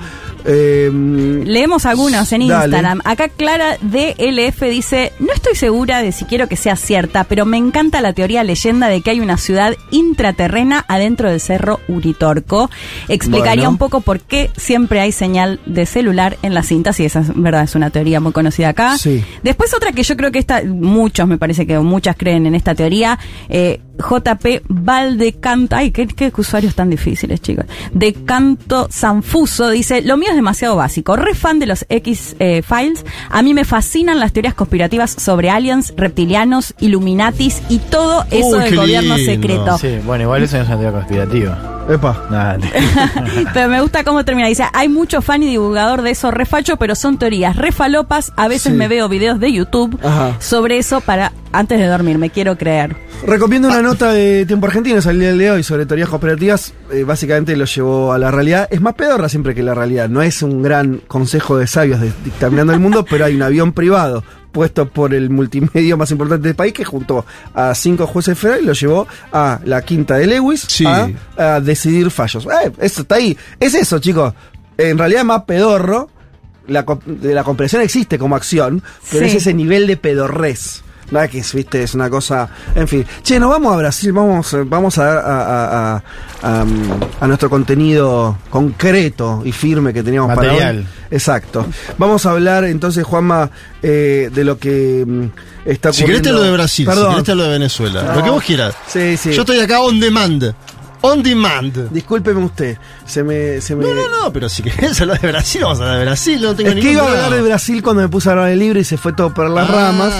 Eh, íbamos a hablar de algunas cuestiones ahí de, de lo que está ocurriendo con Lula, pero no, vámonos a, a Venezuela entonces al, al diálogo, a la f- al fructífero diálogo por ahora entre oposición y oficialismo. Sí, señor, acuérdense hace un año estaba paralizado este Sí. diálogo cuando Alex Saab, según la oposición venezolana, presta nombre de Nicolás Maduro Moros, así quien gestionaba, según ellos, la economía del presidente venezolano, fue extraditado de Cabo Verde, donde estaba detenido, a los Estados Unidos de América. Sí. Ese momento de crisis eh, fuerte, ¿no? En torno a Venezuela, pandemia todavía, un gobierno que ya había dolarizado, pero que no le estaba yendo los indicadores económicos como lo pensaba. Un año después vuelve el gobierno y la oposición a esa mesa de diálogo. Cuando vuelven los dos es porque los dos tienen motivaciones para volver, ¿no? Si no, no hubiera mesa de diálogo. Eh, en su momento Maduro se fue enojado diciendo han extraditado a, a Alex Saab, que según el gobierno bolivariano es un diplomático, es un preso político, podríamos decirlo, y la oposición marca esto, ¿no? Que sería el prestar hombre, sería todo en potencial según eh, ellos. Em, bien, vuelve, ojo con esto, Maduro pone a la esposa de Alex Saab en la mesa de negociación, a Camila Fabri. ¿Sí? Camila Fabri está ahora pidiendo la liberación de Alex Saab. Camila Fabri viajó a México, se juntó con la oposición eh, política. Y del otro lado del mostrador está la plataforma unitaria. Acuérdense, la plataforma unitaria es lo que era la MUD en su momento, la primera MUD, porque después la MUD se siguió presentando. La Mesa de Unidad Democrática era una, Exacto. una- un frente electoral opositor, sí. Bien. El que le fue bien en muchas elecciones. 2015 ganó, Ganó. la Asamblea Nacional, aquella noche donde mm, Y antes estuvo, recordemos, la elección que quedó a nada, eh, Capriles. Capriles perdió con Nicolás Maduro por, Por medio punto, un punto, un Sí, un punto.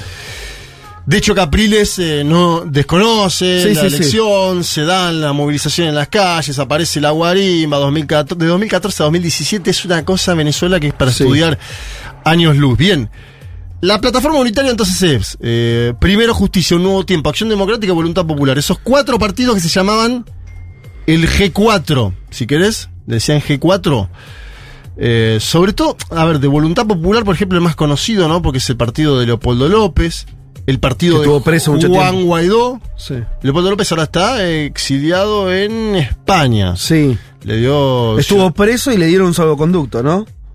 En el medio se escapó de la cárcel, tenía domiciliaria, intentó Cierto. un golpe de Estado, ¿te acordás ese Y día? pero después, bueno, después creo que le permiten la salida o algo ahí. Sí, sí, sí, Hubo, un, hubo una, una- Un acuerdo de que se, Exacto, se un salga. acuerdo para que salga. Bien. Y en el medio aparece este hombre Gerardo Blyde. Que Yo se, no lo conozco, Se intenta parar mucho. se intenta parar Blyde como dialoguista con el gobierno, Ajá. pero a la vez eh, diciendo tenemos que hacer algo con los Estados Unidos, vincularnos, es decir, no, nunca deja el vínculo ese, ¿no? La posición venezolana con la administración norteamericana, más allá de que la administración norteamericana ahora está intentando abrir, vamos a hablar del tema petrolero. Pero traje algunos audios de Blade para conocerlo. Y él va a hablar de. O sea, estamos hablando de un dirigente político que vive en, en Venezuela, en Sí, principio. Está sí, ahí. sí, sí, vive en. Venezuela. ¿Y de qué partido me dijiste que era? Blade es de Voluntad Popular. Ajá. Blade era el hombre de Guaidó. Sí. Pero ahora se está Se parando. independizó. Se está- Guaidó medio que perdió acciones. Bueno, por sí. eso. Viene de ahí, digamos. Bien, bien, bien. Viene de Perfecto. ahí. Pero. O sea, de un opositor acérrimo, del, del sector más, eh, más duro de la oposición. te sería. planteo que viene de ahí. Viene o de sea, ahí. era el hombre de Guaidó. Era el hombre de Guaidó en la mesa. Pero que ahora con, con la, la caída de Guaidó.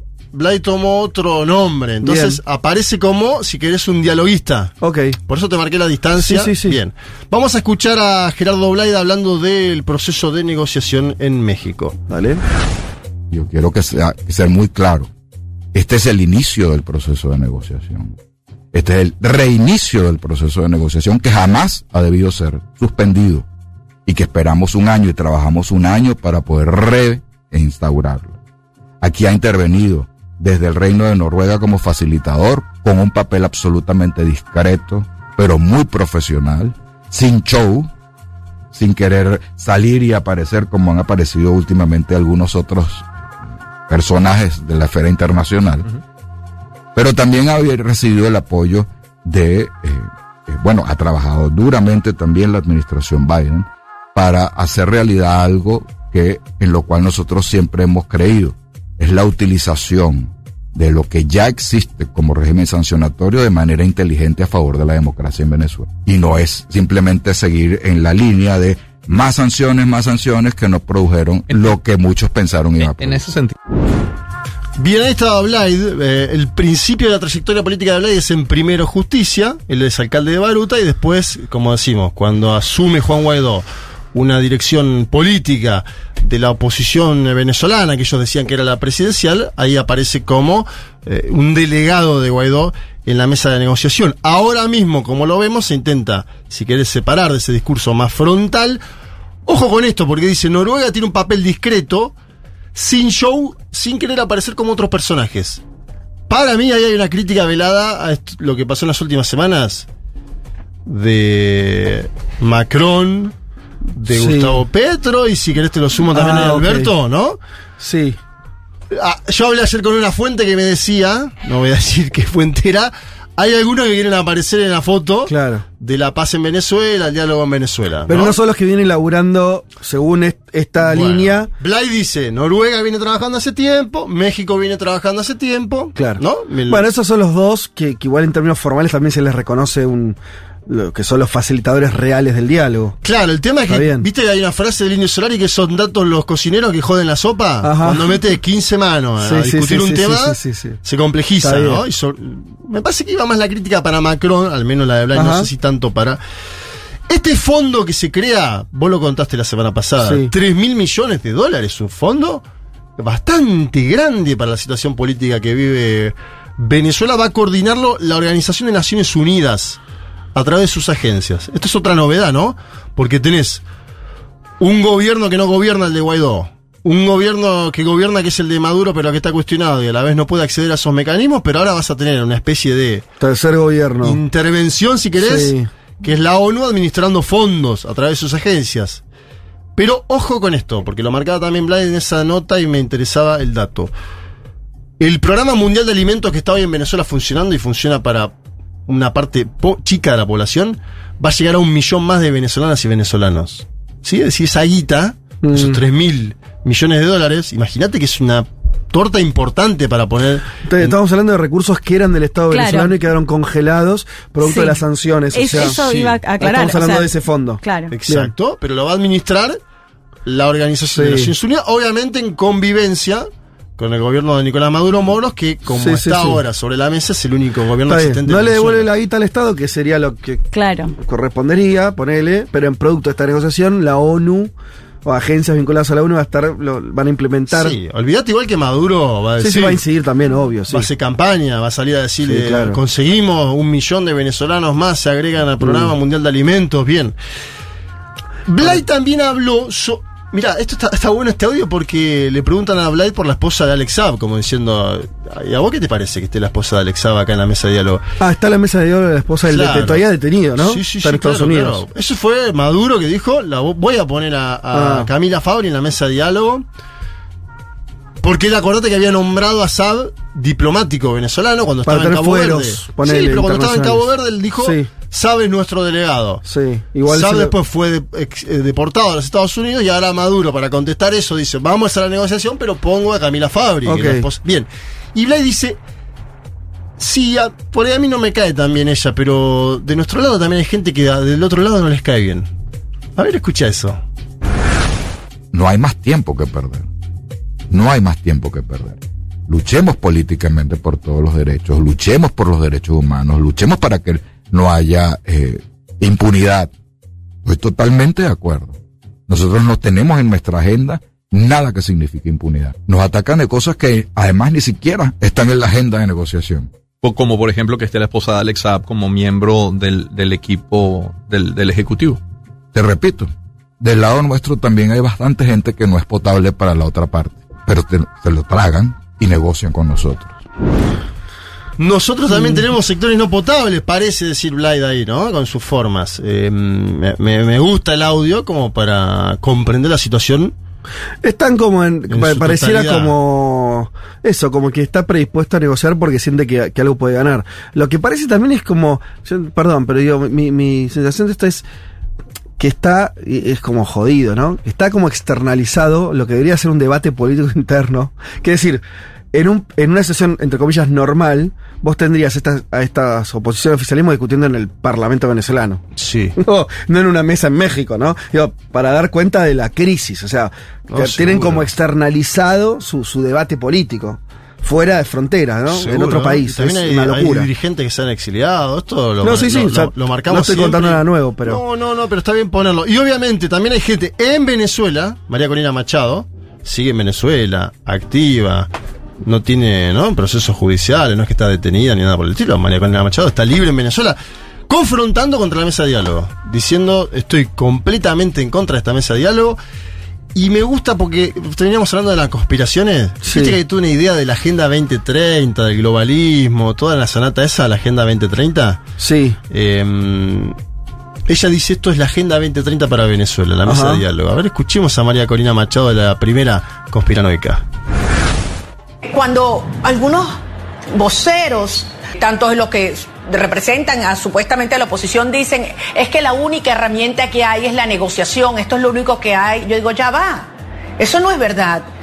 Esa no es la única negociación, como esas no son las únicas elecciones, porque los venezolanos nos están tratando de, de imponer una visión derrotista y decir ya no hay nada que hacer. Mira, eso es algo que yo he llamado la Agenda 2030 para Venezuela, que es esa tesis de algunos que aquí no hay nada que hacer y que hay que echar a Venezuela a, saco roto a la pérdida y decir esto es lo que hay, los venezolanos que se la aguanten, ¿no? Eh, y que desde el punto de vista ético, obviamente es inconcebible, inaceptable, pero desde el punto de vista político es un error monumental.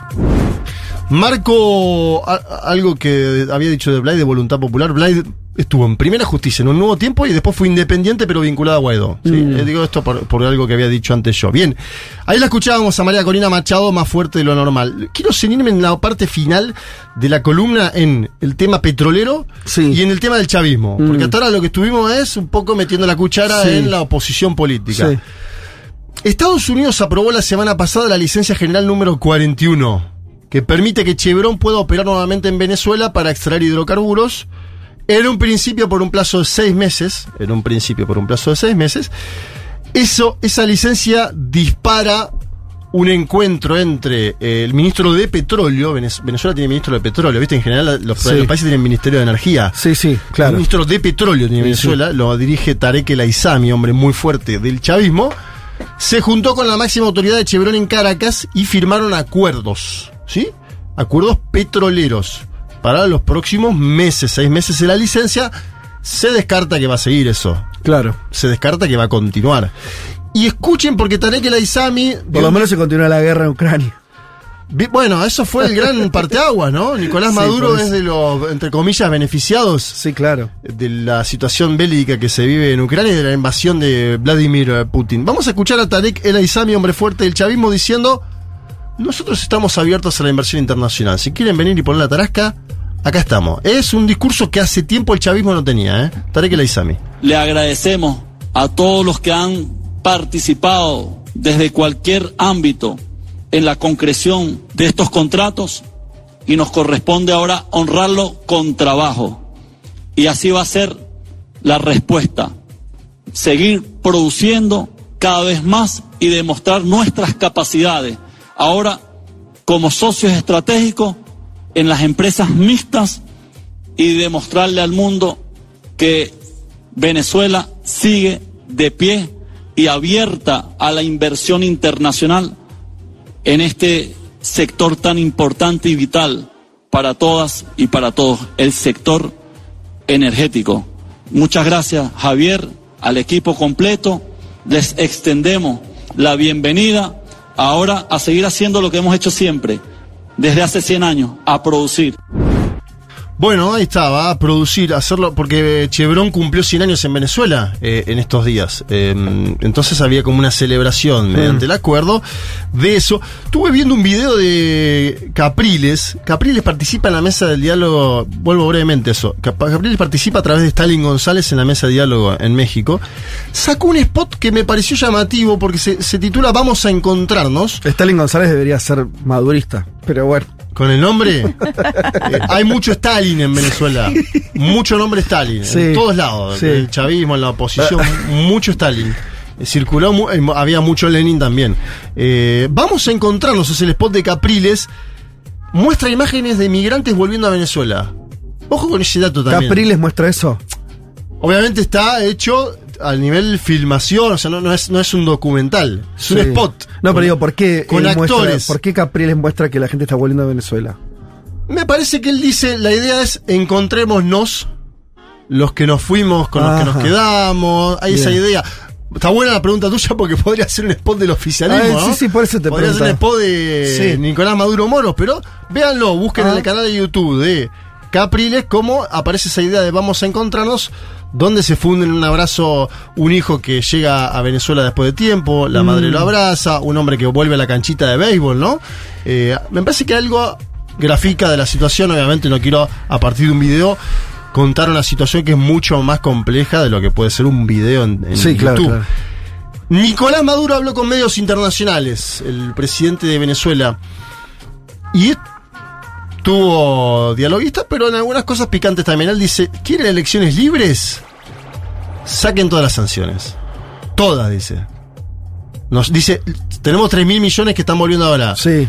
Faltan 30 mil, dice Maduro. Para mí exagera, para mí. Sí. Para mí exagera, pero hay otra parte, circulante de dinero.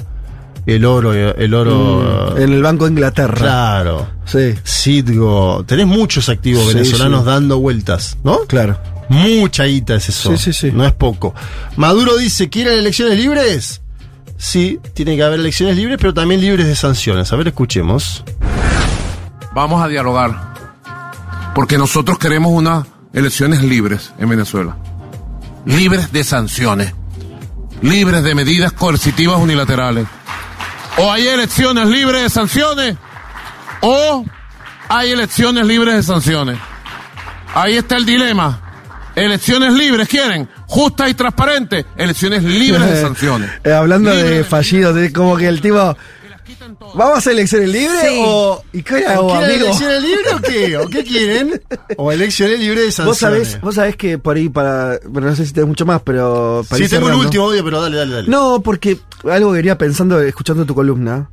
eh, digo, ¿qué es lo que diferencia a Nicaragua de Venezuela? Y digo esta tesis. ¿Será que el petróleo salva la democracia venezolana? Epa. Y porque, si vos te puedes a pensar, ¿no? Eh, Nicaragua no van a la volviendo de la situación, digo, porque no tiene por ahí nada por para ofrecer. también. Nada que el mundo necesite mucho de Nicaragua, entonces también esa situación Ah, queda es un país- encapsulada. es un país más chico también. No, no, seguro que es más chico, pero no, no sé, no importaría mucho que sea chico. No, chico en, en todo sentido, digamos. Claro, Chico pero por que es- Chico por recursos, chico por. Pero si Venezuela no tuviera petróleo, Relevancia. si Venezuela no tuviera petróleo en este contexto, no habría mesa de diálogo, No. no habría levantamiento posible levantamiento de sanciones y no habría ningún incentivo para Maduro o para el, el- el- el madurismo, el chavismo, de abrir la situación política. Entonces digo, eh, me parece que es un dato casi, creo. Digo, sin el petróleo vos no explicás eh, esta nueva vida, este nuevo diálogo político. El petróleo es la gran condena de Venezuela en su Exacto, momento, porque es una, eso. es una condena en el sentido de Sí. que es apetecible para otros países y que además condiciona el precio internacional, condiciona la política que puedas hacer. En el momento Sí. que cae sideralmente con Maduro en el gobierno, eso fue una crisis enorme para Sí, Venezuela. claro, claro. Y ahora es una bendición en el momento global, Sí. pero bueno, también, ¿eh? Puede, puede variar de Pero tanto que incluso puede estar condicionando hoy a favor Sí. de que dialoguen sectores políticos que no estarían dialogando. Seguro. Porque la verdad que vos sacás el petróleo de la ecuación y no cierra nada de todo esto. Sí, eh, pondría en un segundo plano la cuestión migratoria, ¿no? Digo, 6 millones, una crisis regional sin parangón en temas migratorios también juega en la ecuación. Sí, para pero que está, haya ju- algún tipo ah, de está, orden. está Sí. jugando lo migratorio, Sí, quiero decir, no, no lo seis sé a- a, quién millones. molesta. No, a ver, ante todo tienes una situación muy difícil de sostener a nivel regional para, por ejemplo, Colombia como país receptor. Ajá. Estados Unidos menos, porque digamos es menos importante que la frontera con México, Guatemala, etcétera, pero es un factor a considerar, digamos. O sea, no es lo mismo. El impacto de la crisis en Venezuela produjo más de 5 millones de migrantes, en una región que en general tiene muy poca tradición Sí. de acogida. Eso, para discutir orden en Venezuela, también es un factor. Insisto, quizás. Ah, pará, en términos de derechos humanos me parece lo primero. Ojalá, ojalá fuera eso. A lo que voy yo no- ¿Es eso lo que estás intentando a discutir? ¿O es, o es más lo, o es eh, lo, petrolero? Ojalá fuera la cuestión migratoria que impacta las vidas. Dios, No, sí, a ver, tampoco es que eso define la cuestión de, de sentarse, efectivamente. Mm. No, es un elemento más que vos ponés y eso también, Sí, ok. ah, pero digo, para comparar por qué es, no es quizás solamente eso en términos Mm. regionales, porque digo, ahí tenés una un impacto que otro país no tiene, aún en un momento de crisis. El tema es que los migrantes, Juan, me parece interesante lo que plantea Juan, porque mete un tema que no teníamos en la columna. Pero los migrantes que antes eran la válvula para decir se tiene que ir Maduro, está provocando una crisis humanitaria, acuérdense, ¿no? En un momento el, dial, el, el- el frame era Maduro está provocando una crisis para todos los demás países, tiene que irse del gobierno de Venezuela. Y ahora es, bueno, hay migrantes en, en- en diversos países de América Latina, vamos a discutir la democracia venezolana, vamos a, a- a una nueva inserción política. El chavismo yo creo que se ha fortalecido en los últimos tiempos y por eso escuchen este último audio que les voy a pasar, que es el de Diosdado Cabello. Sí. Eh, algunos los indican como el hombre más fuerte del chavismo. Yo creo que es el número dos, que dirige Nicolás Maduro Moro, pero es un hombre importantísimo en el PSV, es el jefe del partido, podríamos decirlo, ¿no? Em, y aparte él dice las cosas que Maduro no dice en, en un punto. Yo creo que son ahí una pareja, ¿no? Eh, que obviamente en la política pasa mucho esto. Alguien dice lo que otro no dice, alguien tiene una actitud más institucional y el otro no tanto. Eh, Diosdado Cabello dice, miren muchachos que nosotros somos el PSV y podemos ir a elecciones cuando el CNE diga. Eh, puede ser en 2023. Y además- habla del adelantamiento. es más, él dice, ustedes estuvieron tanto tiempo diciendo elecciones anticipadas y no quieren elecciones anticipadas ahora, dice Cabello. Casi como aprovechándose de la situación coyuntural. Mm. Ojo que también había planteado eso de las parlamentarias en su momento. Por ahí es algo para la tropa, para la base, Sí. ¿no? Él dice, 15 años vienen diciendo elecciones anticipadas. Ahora no quieren anticipadas. A ver, escuchemos la actitud de Cabello sobre la posibilidad de adelantar las elecciones venezolanas. Las elecciones no va a ser, no las va a venir para acá la OEA a hacerlas, no, no. Eso está descartado de una vez. Eso está totalmente descartado. Ellos lo que necesitan es votos, pero están reconociendo esta constitución que establece que aquí en Venezuela se cambian presidentes es con elecciones. No se cambian presidentes porque Estados Unidos designa un maquetrefe o un mamarracho y lo apoya algunos países del mundo. Reconocimiento de esta constitución. Ya eso es ganancia. Ya eso es ganancia, porque esa es la oposición, que hasta hace poco decía no voten en las elecciones parlamentarias, que hasta hace poco decían no voten en las elecciones de gobernadores, que hasta no hace mucho decían no votes en ninguna elección. Hoy piden elecciones. ¿Qué te parece a ti? Y es esa misma oposición que tiene como 15 años pidiendo elecciones adelantadas. Y cuando alguien habla de elecciones adel- adelantadas les entra miedo. Cuando se habla que las elecciones pudieran ser antes, les entra miedo, les entra frío. Esa oposición incoherente. Bien, eh, finalizo mencionando que, bueno, está planteada la mesa de negociación. Hay que ver cuánto la apertura petrolera esta le genera insumos a Venezuela eh, y oportunidades a los Estados Unidos. Algunos dicen es todavía muy poco, va a ser algo inicial, no va a calmar las expectativas. Sujeto a la coyuntura de la guerra, que hay que ver qué pasa. Además, claro, hay, hay mil, Sí, variables, sí. mil variables. El en gobierno de. Estados Unidos, quién gobierna Estados Unidos en dos años. Y además la administración petrolera del gobierno de Maduro ha sido mala, esto te lo dice diversos sectores. Sí, la sí, administración petrolera ha sido Que igual mala. viene aumentando últimamente, creo, la Está producción aumentando interna, pero lentamente. Lentamente, no llega todavía al millón de, de, de barriles diarios, ¿no? En su momento con, con Hugo Chávez tenía Creo tres dos, palos. tres, dos- tres. Entre dos y tres millones. Sí. Es una barbaridad lo que tenía. Eh, en Venezuela dicen, ojo, Maduro, lo escuché también ayer, decía, nosotros con esto podemos volver a tener, escuchen, porque Venezuela tiene uno de los salarios más depreciados en América Mm. Latina. Él dice, tuvimos uno de los salarios eh, mínimos más altos de América Latina y vamos a volver a tenerlo, ¿no? Es- Bueno. Es, es su expectativa para un posible nuevo mandato. Que yo calculo que a esta altura ya no hay discusión dentro del PSV, va a ser Maduro. Me pasa que no termino de comprender quién va a ser el candidato opositor, pero bueno, vamos a tener todo el año que viene para saldar esa incógnita. Muy bien, nos vamos de acá escuchando. Uh, mirá qué lindo. Fue ayer, pero vale, siempre. Sábado, divididos y además en eh, con invitado, invitado Gillespie tocando ahí la trompeta. Muy lindo. Ya venimos.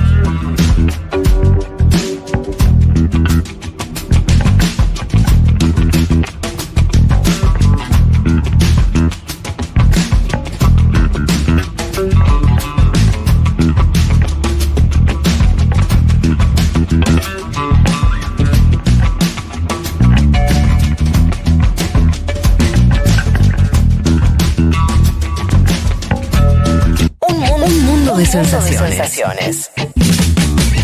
Vázquez, Carg, Martínez, Elman. Información justo antes de la invasión zombie.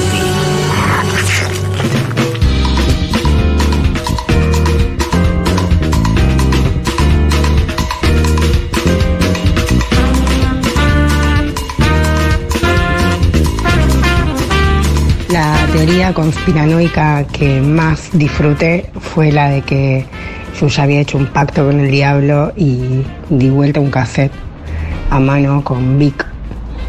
Y, Sí. y lo escuché. Escuché que decía el diablo es un magnífico y otras cosas.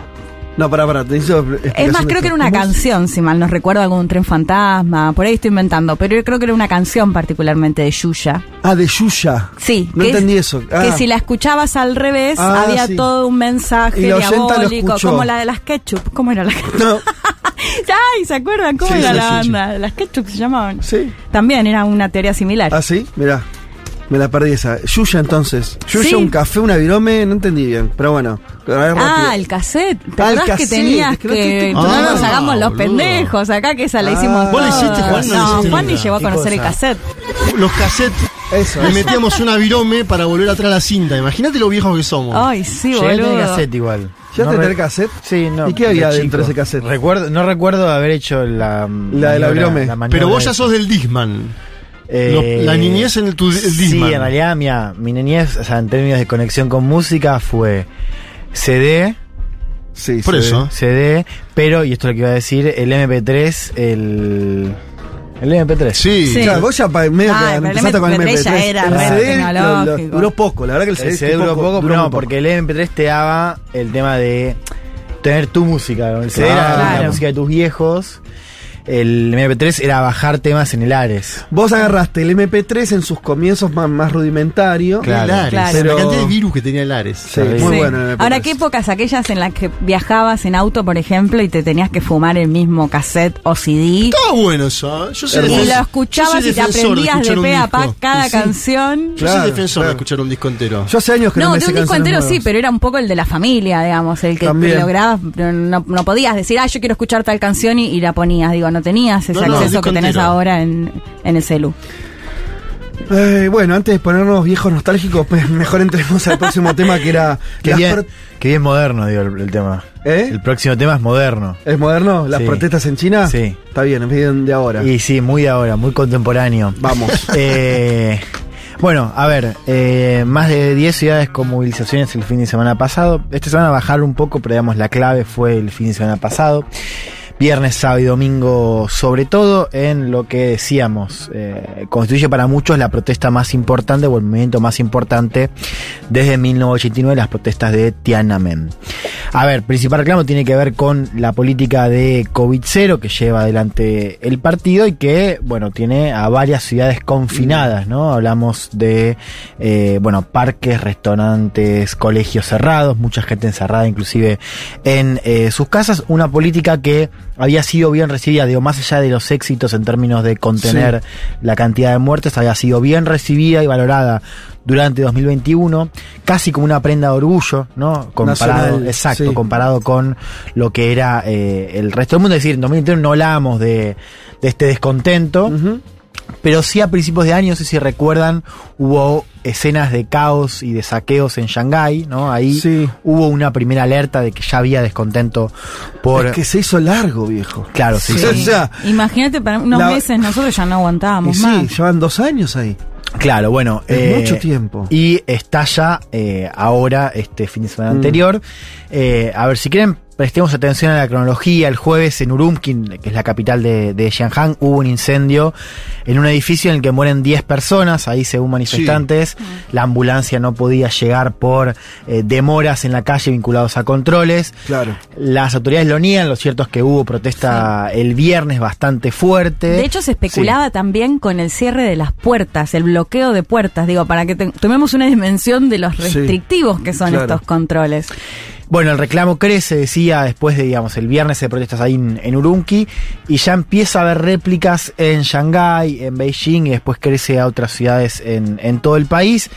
Eh, decíamos al principio, importante justamente por, a ver, China tiene eh, trayectoria, tiene historial de protestas locales, son una cosa común. Ahora, esto de tener una réplica, ¿no? En varias ciudades, ¿no? con gente que sale espontáneamente, eh, es una novedad, digamos. Y es lo que marca un poco la relevancia de esta protesta. Protesta que tiene, por supuesto, diferentes banderas, porque en general uno marca el reclamo contra la política como quizás el principal, la principal bandera, y después uno veía videos o escuchaba también o leía crónicas que hablaban de ciertos cánticos vinculados a eh, allí, al partido, a la libertad, esta figura de la página en blanco que también se vio mucho en Hong Kong. ¿Qué es eso? Eh, una manera de protestar como un símbolo de la protesta. Pancartas sin ninguna consigna. Claro, en blanco. En blanco. En Sí. blanco. La, la página en blanco como símbolo de estas protestas. Bueno, Pero eso está vinculado a la idea de censura. Esto es lo que me queda para como forma de poner mi descontento en vez de poner, no sé, afuera al gobierno, Claro, en blanco. Como que era, como que, esa- como una que forma de pueden protección detener- también. Sí, no, pero No también sé. justamente marcando. No, yo lo leí y hay como diferentes opiniones, Ah, digamos. No hay una sola interpretación. Algunos Sí. Dicen justamente que es eso, como poner algo de que igual el gobierno te detiene, Claro. aunque vos no tengas ni nada Sí, y- aludiendo a una protesta. Y, es impactante la imagen porque ves a los tipitos Sí. con una hoja 4 en blanco y que se lo Claro. llevan, bueno. Eh, y Juan, perdón, pero en base Sí. a lo que decías, ¿no es como la gran pregunta también un poco esto, bueno, las protestas tienen que ver solo con las restricciones o van un poco más allá? Sí, yo creo que sí. Eh, creo que es exactamente hay que ver qué representatividad tiene cada bandera. Entonces uno puede decir que desde ya hay un reclamo transversal eh, o al menos significativo contra la política de COVID-0. Digo significativo por, por la cantidad de gente que igual de todos modos si uno mira China no es que sea de un millón de personas, hablamos de miles, ¿no? Digo, también me parece que es un dato Sí, sí, son a tener en cuenta. Claro, pero yo insisto con que más que la cuestión cuantitativa, lo importante es cómo se replica la protesta en varias ciudades al mismo tiempo. Pero son todas ciudades que están sujetas a restricciones vinculadas al COVID. Es que sí, de hecho, el- es que buena parte bueno, de China eh, está sí, sí. No, pero digo, me parece que esto también es un dato importante, que decir, a la hora de pensar, yo no tengo elementos para, para, para discutir si, si hay un hartazgo frente a la forma de gobierno, a, la figura de Xi, ni idea. Lo que sí me parece un dato muy relevante, muy obvio, que es van dos años de que los tipos están. Yo que el resultado para mí es positivo, efectivamente. No, no están teniendo casi muertos. Sí, y, a- hasta ahora. Después vamos, vamos a ver dónde fijas el. y bueno, pero es así. Sí, no, no, claro. Digo, su sistema hasta no, ahora. no colapsó. Sistema sanitario no colapsó. No tuvi- tuvieron muchísimo menos muertos que los demás y muchísimo menos contagios. ¿Cuál es el costo? Este. En una restricción muy fuerte, dos años, que en algún momento para mí es lógico que se exprese Bueno, en hartazgo social. Pero es que creo que yo, esa es la otra gran pregunta, ¿no? ¿Por qué las mantienen todavía estos controles? Esa está buena. A ver. No, Sí, no, porque bueno, efectivamente, digo, porque- también porque es fue interesante esa pregunta, digo, porque algunas voces dicen que ya hay un intento de mantener ese control social, digamos, o sea, con las, las herramientas eh, de control de la pandemia o del control sanitario aplicada a toda la cuestión social. Que va más allá del COVID sería esa Claro, esa es hipótesis. una lectura. Porque la otra es la. pero es extraña esa lectura, porque va, va a mantener a la gente en la casa durante años como forma de no gobierno. tanto eso, digo, el, el confinamiento quizás es lo más digo, sanitario, pero sí quizás ¿A la cuestión de eh, la- las tecnologías de, de vigilancia, que ya estaban siendo Sí. parte en China, pero que se profundizaron con el COVID. Y por eso Es una lectura. no entiendo, pero eh, ellos lo podrían mantener tranquilamente sin las Sí, restricciones. no, bueno, es que tenés confinamiento y después tenés de- todo un rastreo de, de movimientos que también forma parte del descontento, porque no solamente estás confinado, Ajá. es son los controles permanentes, es que te están hinchando las pelotas todo el día, digamos, para decirlo. de Pero vos decís que eso, digo, a ver, yo me pongo al lado del gobierno Sí. y me cuesta pensar que un gobierno, esto volvemos un poco a la discusión anterior de alguna manera, que un gobierno prefiera formas muy irritantes de control frente a formas laxas. Todo gobierno es una forma Sí, de sí. control social, ¿no? Obviamente. Sí. A lo que voy es. La me idea es no que el- generar descontento. me parece que los chinos siempre, me parece, ¿no? Digo, se, se asenta más su legitimidad en que esta cosa de ascenso social, de que la cosa funcione, yo qué sé, más de, más que de mira cómo te, te controlo y te asfixio. Yo creo que en general lo que tuvimos fue una como una combinación, si querés, de eh, menos margen para libertades Mm. que en otros países, inclusive de Asia también, pero también dando cierto margen justamente a estas cuestiones, digo, cierta libertad eh, digo, de empresarial en su momento, digo, para pensar que son quizás más macro, y también de movimiento más allá de la cuestión política. Creo que con el COVID se restringió todo. Sí. digamos. O sea, en- y, y- y también hay algo que, que creo que hay que pensarlo en clave. ¿Se acuerdan cuando hablamos de las protestas anticuarentena hace cuando fue lo de Alemania, era 2020 todavía, 2021, que decíamos que claro, el COVID es, es, tan, es un evento tan grande que claro, eh, vos veías en las protestas gente que protestaba, o sea, tenías de la ultraderecha a decir que esto era una conspiración de izquierda, a Sí. veganos, Sí. al ¿entendés? Como era eh, una especie de paraguas o pegamento donde se unificaban distintas cuestiones. Yo creo que adaptado hay algo que vemos acá con el rechazo a la política que junta, por un lado, jóvenes estudiantes de las universidades, co- digo, banderas que tienen que ver con la cuestión económica, por ejemplo, digo, porque vos tenés efectivamente protestas, por ejemplo, en fábricas, que, eh, nada, tuvieron que estar obligados a trabajar más, Claro. porque estuvieron encerrados en fábricas, eh, por la cuestión del, del impacto económico, porque China ya no, o sea, tuvo, des- eh, desaceleró, digamos, el crecimiento, si lo mirás en estos últimos años, el desempleo juvenil está en el 20%, es decir, no todo, pero hay, empieza a haber alguna, algunos déficits en términos de, de ese contrato social, si querés. Entonces, el- el- la- hay un rechazo hacia el impacto económico, hay un rechazo vinculado a las libertades, si querés, y también a nivel más general la calidad de vida, digamos, esto de que estés todo el tiempo o confinado o sí. en un control permanente. ¿Qué Quiero decir, digo que esta es una protesta o un reclamo que va unificando diferentes banderas, Mm. como vimos en las protestas anticuarentena en Occidente también, digamos, ¿no? Eh, y en Oriente también, porque digamos, tuvimos Sí, la idea de la, de insatisfacción estás diciendo, ¿no? Como esta cosa de, Claro. che, estoy mal. Y eso tiene mucha potencia. Claro, claro. A lo que voy es, para mí es muy lógico que empiece a tener protestas en el país que tuvo restricciones más severas y más prolongadas en el tiempo. Digo, todo, todo lo decimos, che, dos años, es como acá, ¿no? Se nos estallaría el cerebro, sería Sí. imposible pensar eso. Aunque los chinos sean bastante proclives a aceptar las directivas del Estado, todo tiene un límite. Me parece que por ahí están llegando a esa situación.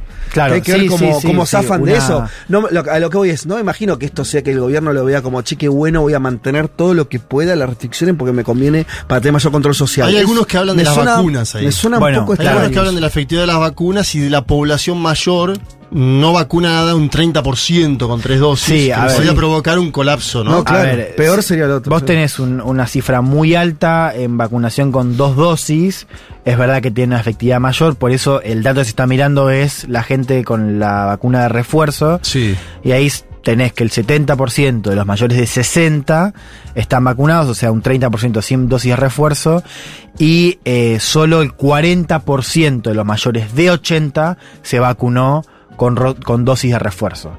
¿no? Lo cual también eh, explica, difícil, porque sí. ahí vos me preguntabas por qué. Bueno, una respuesta, digo, si querés más obvia o más vinculada a lo sanitario, es que abrir podría implicar un desborde del sistema de salud Claro, por la cantidad de gente no vacunada con dosis de refuerzo para poner una cosa. Además, recordemos, China no tiene inmunidad de rebaño, digamos. No, porque justamente tuvo poca circulación del virus. No tenés circulación comunitaria como tuviste en otros lados. eh, y la cepa pre- predominante es Omicron, digamos, que es otra realidad la que tenías en el primer momento, donde una cepa quizás menos contagiosa que la que tenés ahora. Es loco eso, porque es como, claro, ¿cómo administra un país que le fue bien? O sea, ahora estamos todos medio inmunizados, bueno, relativamente igual todo esto, ¿no? Porque ahora se está hablando de que todos nos tenemos que dar la, la cuarta o la quinta, ya me...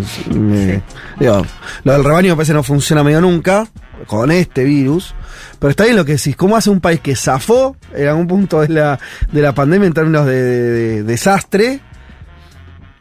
Porque sigue circulando en todo el mundo también el virus. Bueno, claro, es que también el... ¿Cómo hace? Porque Vene- eh, Venezuela, iba a decir. Nueva Zelanda tuvo, por ejemplo, una estrategia de erradicar Sí. el virus al principio y después abrió. Claro. Con vacunación abrió. China no tuvo eso. Porque no tuvo la vacunación al nivel.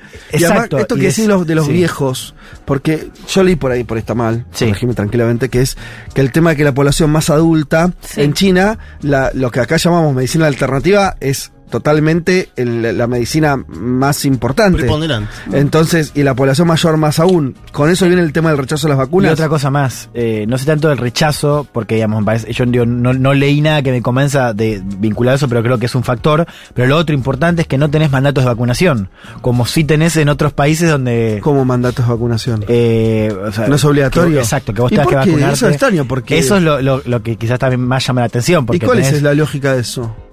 No sé, por Ah. ahora no, no, no tenés eh, mandatos como tenés en otros países. Mira. Eh, que Ah, o eso- sea, ¿será, ¿será producto de alguna resistencia social a las vacunas? Porque es extraño que, un, digo, no es que el Estado chino es como muy... O sea, obliga a la Sí. sociedad a un montón de cuestiones. De hecho, por es- eso, ah, por eso es quizás lo que más llama la atención. O sea, que vos no tengas mandato de vacunación, inclusive ahora, donde tenés planes para escalar la oferta. Quiero eh, Y después traer- que sí. no importe, ¿no? También. Porque podría tranquilamente importar vacunas. Viste que se habló mucho de la efectividad de las vacunas chinas. Sí. Sobre todo de una de las La Sino- Sinovac. la Sinovac, no tanto la Sinopharm, que es mejor. Sí. Tranquilamente podría un llamado Xi Jinping a Putin. Hola, mandame, necesito Exacto, no- la Sputnik. no, No, lo quiso hizo. importar nada. eh, China eh, vacuna con candidatas propias, es verdad con una menos efectividad que otras vacunas, ¿no? A Por ahí tenés como sí. la tormenta perfecta, tenés, eh, no, no te contagiaste, un 30% de los adultos mayores no tienen la tercera dosis y encima la vacuna que tiene de la primera y segunda es de menor efectividad. Claro. Es problemático. Claro. Eh, bueno, quiero traer una, una voz que, que, que- que, mm, le pedí unos testimonios. Ella es eh, Sofía Venencio, eh, es estudiante, es politóloga y es estudiante de una maestría eh, en universidad en Xi'an, en China. Y bueno, le pedí un poco que nos contara cómo se vivía allá. Primero les quiero pasar un audio vinculado a cómo se vive en las universidades y también quizás para entender por qué las universidades, más allá de ser siempre un epicentro de protesta en todo el mundo, digo, por la cantidad de jóvenes movilizados, fue también quizás un epicentro por el impacto que tienen los controles en esos centros. La escuchamos a Sofía Venencio. Actualmente estoy viviendo en el campus de una universidad en Xi'an y acá como en todas las universidades de China las restricciones por la pandemia suelen ser más estrictas que para la población en general. Eh, son lo primero que cierran y lo último que abren cuando hay lockdown. E incluso cuando las puertas se abren hay que pedir autorizaciones para salir o avisar a dónde vamos y en qué horarios. Los testeos son diarios y hay que reportar un código de salud prácticamente para todo. Y además las medidas suelen ser distintas entre estudiantes chinos y quienes venimos de otros países. Y por lo que decía al principio, creo que tiene sentido que el ámbito universitario haya sido uno de los núcleos de las protestas, eh, considerando también que los jóvenes se las arreglan para tener vías de comunicación internacionales. Eh, ella me contaba hoy que, que estaba más normalizado la cuestión de, de cómo violar los, los VPN, digo, siendo estudiante justamente para, para no caer en la censura o en el, el bloqueo de información en China. Sí. O sea, como si vos te conectaras eh, estando afuera. Ujú. digamos, ¿no? Sí, sí, sí. Eh, bueno, le pregunté también un poco cómo leía la, la protesta en base por lo que había visto y lo que había leído también allá en China, y ella un poco me, me decía esto de la diversidad de banderas, o sea, vos tenías gente con la cara de Mao protestando Ajá. y con cantando la internacional, a también expresiones, no, no sé si liberales, pero sí quizás marcando un descontento hacia el partido y no solamente hacia la política del partido, que entendemos es el reclamo central. ¿no? Ahora, eh, no sé cómo Sí. lo pensás, pero a, a mí me suena que cuando además la crítica tiene que ver con la cuestión de la cuarentena, y eso fue una decisión obviamente del gobierno, Sí. las dos cosas están unidas. O sea, no hay forma de separarlas. Quiere decir, una protesta va a ser antigubernamental, por más que sea por este hecho y no por, un- por una, una crítica general a toda la gestión de gobierno. De todas maneras, es una, una protesta contra el gobierno. Contra el gobierno es seguro. Me parece la, que la pregunta es, quizás como, como tenían eh, algunos lectores de la protesta, es cuánto de esto se expresa hacia el sistema de Mm. Y hacia el partido como, como, Como un todo. como un todo, por su legitimidad, por su, por su forma de gobierno, más allá de esta política. Que es contra el gobierno, seguro, digamos, porque además es una política bastante central del Sí, gobierno. claro, claro. Eh, escuchémoslo un poco más a, a Dale. Sofía. No creo que lo que está sucediendo actualmente con las protestas pueda considerarse una puesta en jaque del sistema ideológico en China, que es lo que muchos medios intentan comunicar.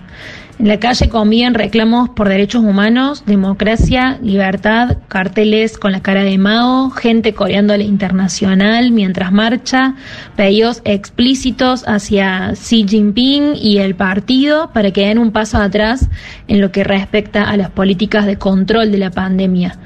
Y es esta cuestión específica la que se ha convertido en piedra de toque. Eh, los estudiantes internacionales que viven acá hace más de cinco años me dicen que China cambió fuertemente a partir de la pandemia. Bueno, ahí va, claro eso. Vos sabés también una cosa, nosotros tuvimos, lo hemos sacado acá a, um, al amigo Copa, que, que está en Sí. China y hace... Copani. co- eh, claro. eh, este, videos, y está saliendo en Segurola, salió con nosotros eh, más de una vez. eh, y él primero muestra, mostró siempre dos cosas de que hizo. Primero, esta cuestión de lo difícil que es el día a día con el tema de los controles, que no es solamente, o sea, están, son dos cosas los controles. Lo que estamos viendo ahora, cuando empezamos a tener un pico de, de que vuelven a cerrar y a hacer lockdown, de hacer Sí. cuarentenas estrictas en barrios, en ciudades, que directamente impiden la circulación, pero incluso las situaciones eh, de circulación donde vos podés viajar, hacer tu vida, trabajar, hay un control muy fuerte de muchas instancias, ¿no? Que te deben mostrar todo el tiempo tu pase, que digo, entonces me parece que se juntan las dos cosas y eso puede explicar.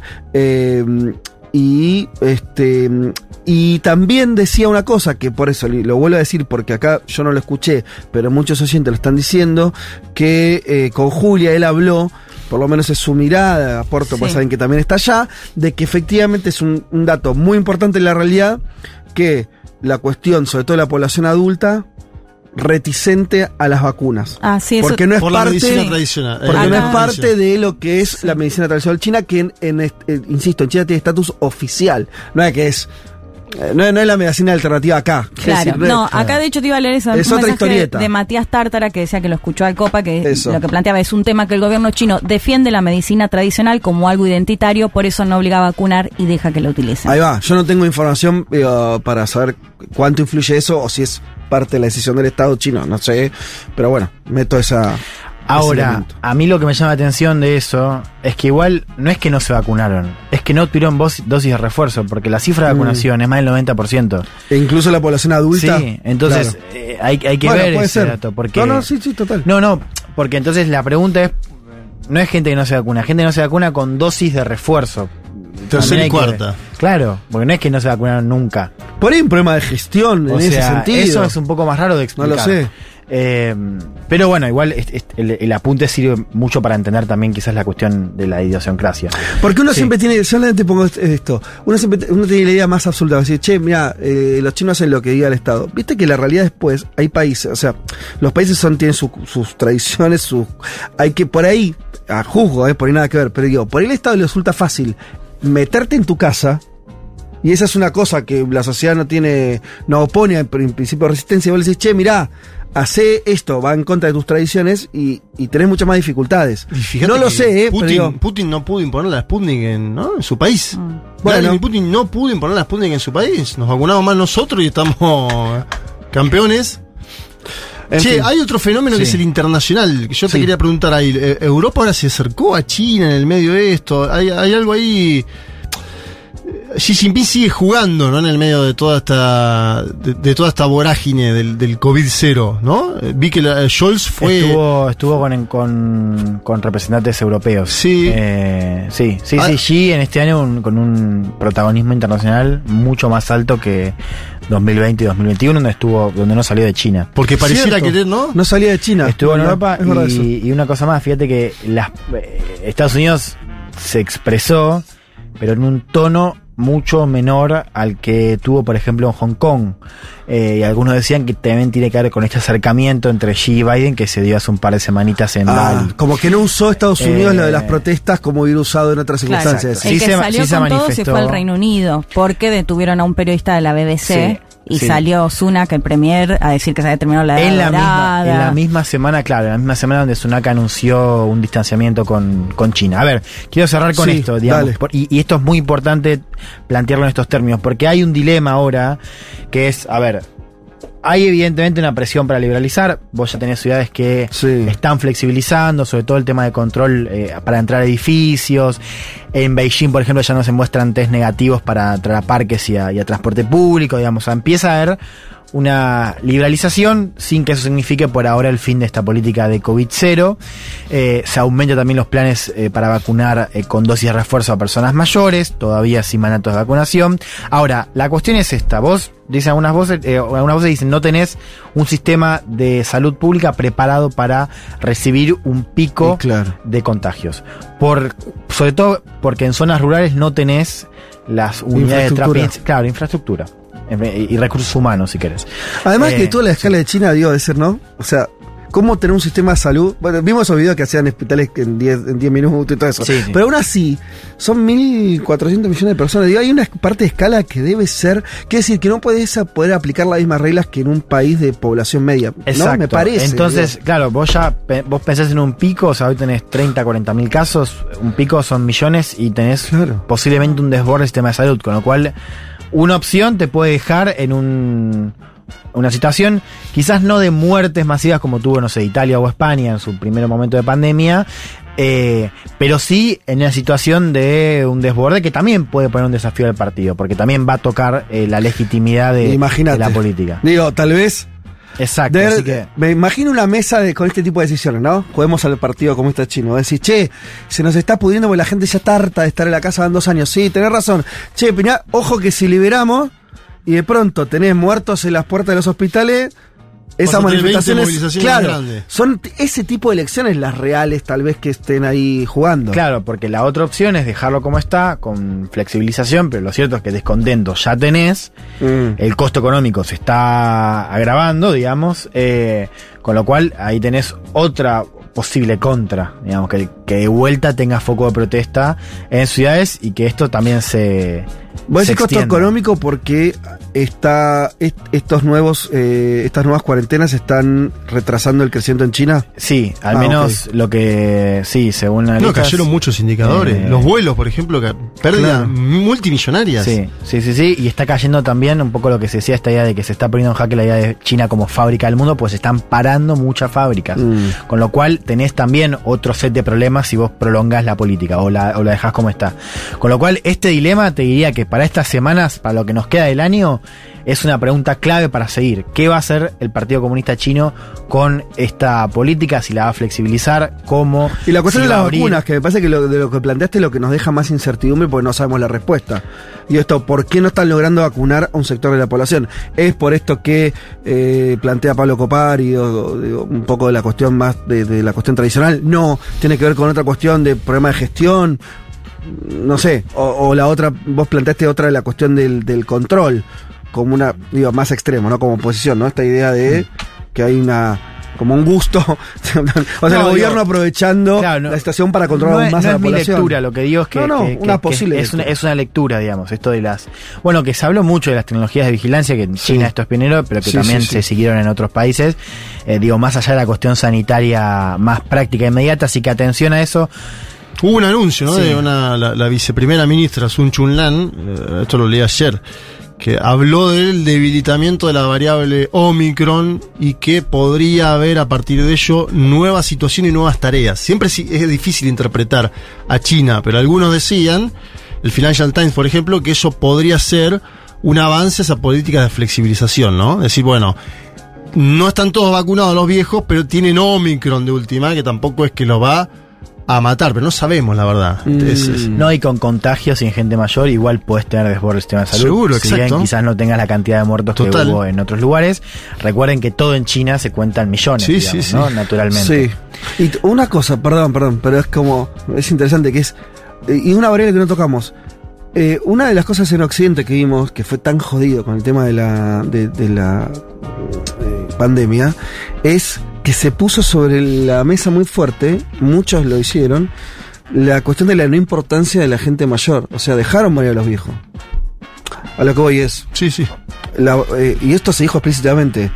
pref- es- y, eh, lo dijo gente como Lucas Liache, o sea, en Argentina, que es, pará, tenemos que poner sobre el tapete si es peor que los jóvenes no puedan trabajar o los viejos se mueran. Claro, básicamente si hay que elegir una cama, se la damos a los más jóvenes o a los más grandes. Ojo que en China eso también me agarro de los, los testimonios de Pablo Copari y, de otra. digo, la, la tercera edad en China cumple un rol que no tiene nada que ver en eso. O sea, no podés tirar a la parrilla a los viejos No, alegremente. no, son los sabios, digamos. Eh, Para las culturas orientales son es los como está, sabios. está invertido, incluso. Es el los- papá pitufo. Por eso los padres siguen teniendo poder sobre los hijos. Sí.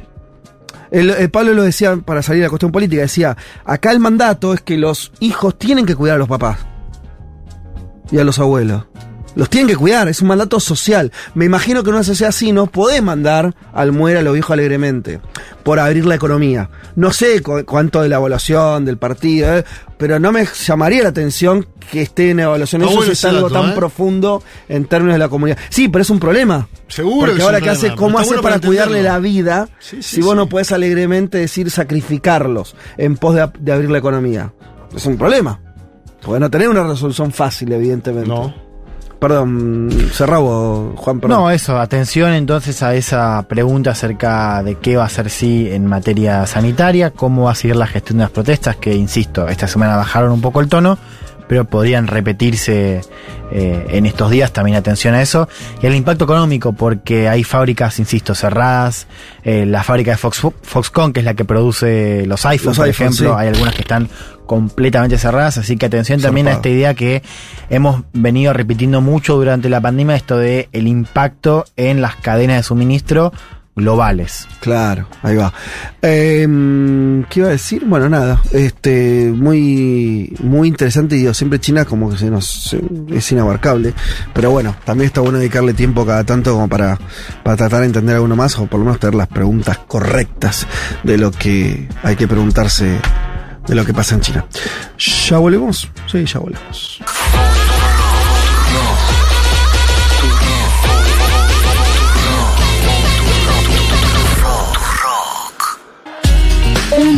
De sensaciones. De la invención de la rueda a las stories de Instagram.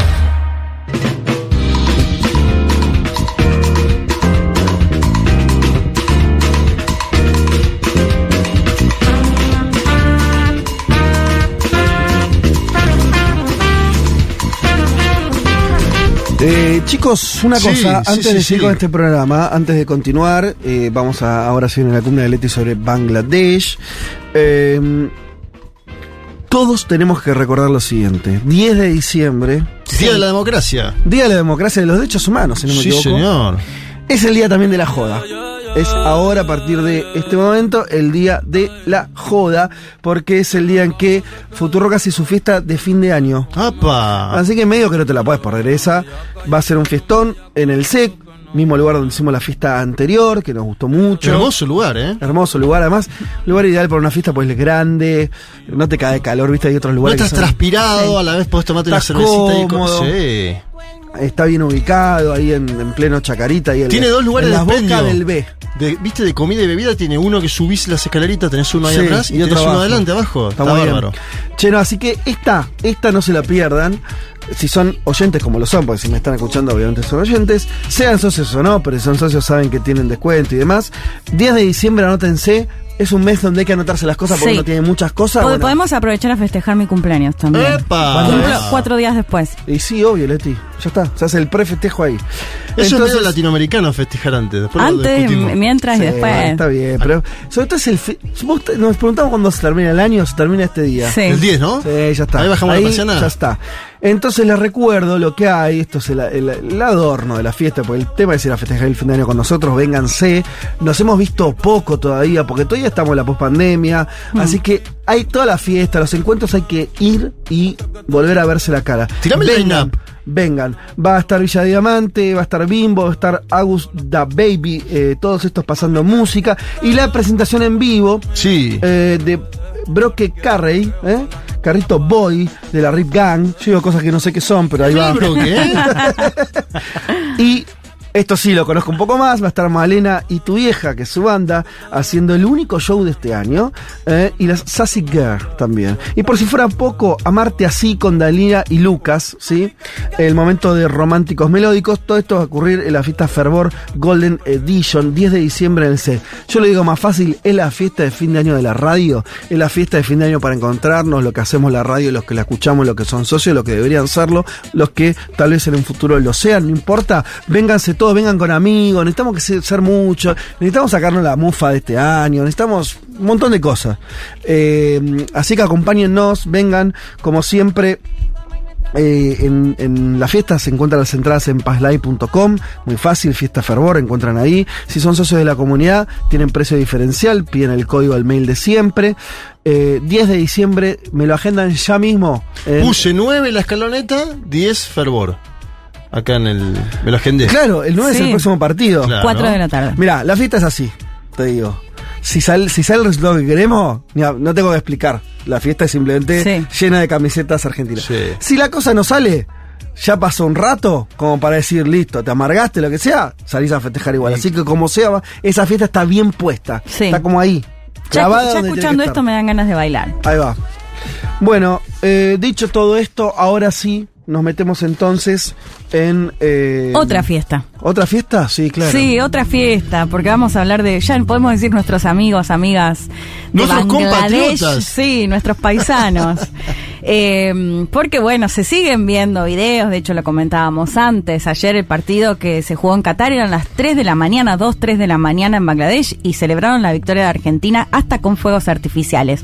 Eh, así que esto nos da un poco, me parece, por un lado, por supuesto, explicar o, o intentar ver por qué existe este fanatismo en Bangladesh, pero vamos a aprovechar también para hablar un poco de este país del sur de Asia que no le, no le dedicamos mucho tiempo, ¿no? Hay que decirlo. Algunos datos eh, básicos para ubicarnos. Está, como les decía, en el sur de Asia, comparte frontera con India, comparte frontera con Myanmar. Eh, tiene más de 160 millones Wow. de habitantes, eh, junto de hecho con, con India, con Pakistán, es una región, bueno, muy densamente eh, poblada. Cuatro veces lo de la Argentina. Cuatro veces lo de Argentina, sí, así que ya con que sea un, un Con pequeño una superficie, con una superficie Bueno, de menor sí. que Uruguay. Sí, muy chico. Eh, alrededor del 80% son musulmanes, es eh, la religión mayoritaria. Y un dato que a mí me llamó mucho la atención, pero bueno, que creo que explica gran parte de, de su economía, que lo vamos a ver más allá sobre el final. En torno a un 60% viven en áreas rurales, ¿no? Ah. Esto es un dato clave. Bueno, la agricultura es otro dato clave de para, para entender también el país. Es una Hay democracia. pocos países que todavía tengan un 60% de, de población rural, ¿eh? Sí. De ese tamaño al menos. Sí, eh, después igual lo vamos a desarrollar un poco más cuando hablemos de, de la parte económica concretamente. Eh, es una democracia parlamentaria, eh, tiene una primera ministra, ella se llama Sheikh Hasina, que ha gobernado varios años, de 1996 a 2001, de 2009 a 2014 y desde el 2014 hasta la actualidad. Eh, ella pertenece al partido que se conoce como Partido Wami, que es un partido de centro izquierda y ya vamos a ver que tiene además un parentesco con quien es considerado como el padre de la patria de Bangladesh. Pero para, a ver, para entender un poco, o ya ir entendiendo un poco, al menos uno de los temas que se suele asociar con este fanatismo hacia la Argentina, hay que decir que también hay un porcentaje de bangladeshíes o bangladeshíes que eh, son fanáticos también de la selección de Brasil, por ejemplo. Entiendo que mayoritariamente Son por menores, ¿no? la Argentina, claro. Eh, y por eso con la Argentina se suele situar, digamos, este fanatismo en lo que tiene que ver con el pasado colonial de... em, de Bangladesh que junto con Pakistán y junto con la India eran parte de eran colonia eh, británica. Y se sitúan en un hecho muy puntual eh, que tiene que ver con una hambruna que se dio en el marco de la Segunda Guerra Mundial. Pero para que nos explique bien eh, cómo fue todo este proceso le consulté a la doctora Lía Rodríguez de la Vega docente investigadora en diversas universidades es directora de la licenciatura en estudios internacionales de la Universidad Nacional de Chaco Vicedirectora del Comité de Asuntos Asiáticos del Consejo Argentino de, del CARI, entre, bueno, otros títulos eh, que tiene que nos contaba un poco acerca de este pasado colonial de Bangladesh y de esta hambruna que les mencionaba. La escuchamos. En primer lugar, uno tendría que decir que compartimos un pasado colonial de distintas acciones. Ellos fueron parte de esa India británica se divide en 1947, queda formando parte de eh, Pakistán y eh, esta parte de Bengala en 1971 se independiza con el apoyo de India, pero durante la Segunda Guerra Mundial, estando bajo el dominio británico en esa India tomada por el Imperio Británico, ellos atravesaron distintas eh, circunstancias terribles, entre ellas la hambruna de 1943, en que por distintos motivos mueren entre un millón y medio y tres millones de personas de hambre, literalmente, asociado esto a distintas políticas que los ingleses iban adoptando en torno del frente de guerra y la avanzada de los japoneses que ya estaban en Birmania. Eh, ese es un recuerdo que, que permanece profundamente desagradable. A ver, eh, dos cosas. Bueno, por un lado esto, ¿no? Era colonia, yo lo decía, junto lo- con lo que era, eh, con lo que es ahora India y Pakistán. Esta hambruna que se da en 1943 en el marco de la Segunda Guerra, que básicamente venía Japón avanzando. De hecho, lo hemos contado siempre que mencionamos cuándo es la fecha de nuestro comienzo de la Segunda Guerra. Un Japón imperialista que había avanzado en territorios de la región, Sí. incluida China, por ejemplo. No sabía que habían pasado hasta ahí.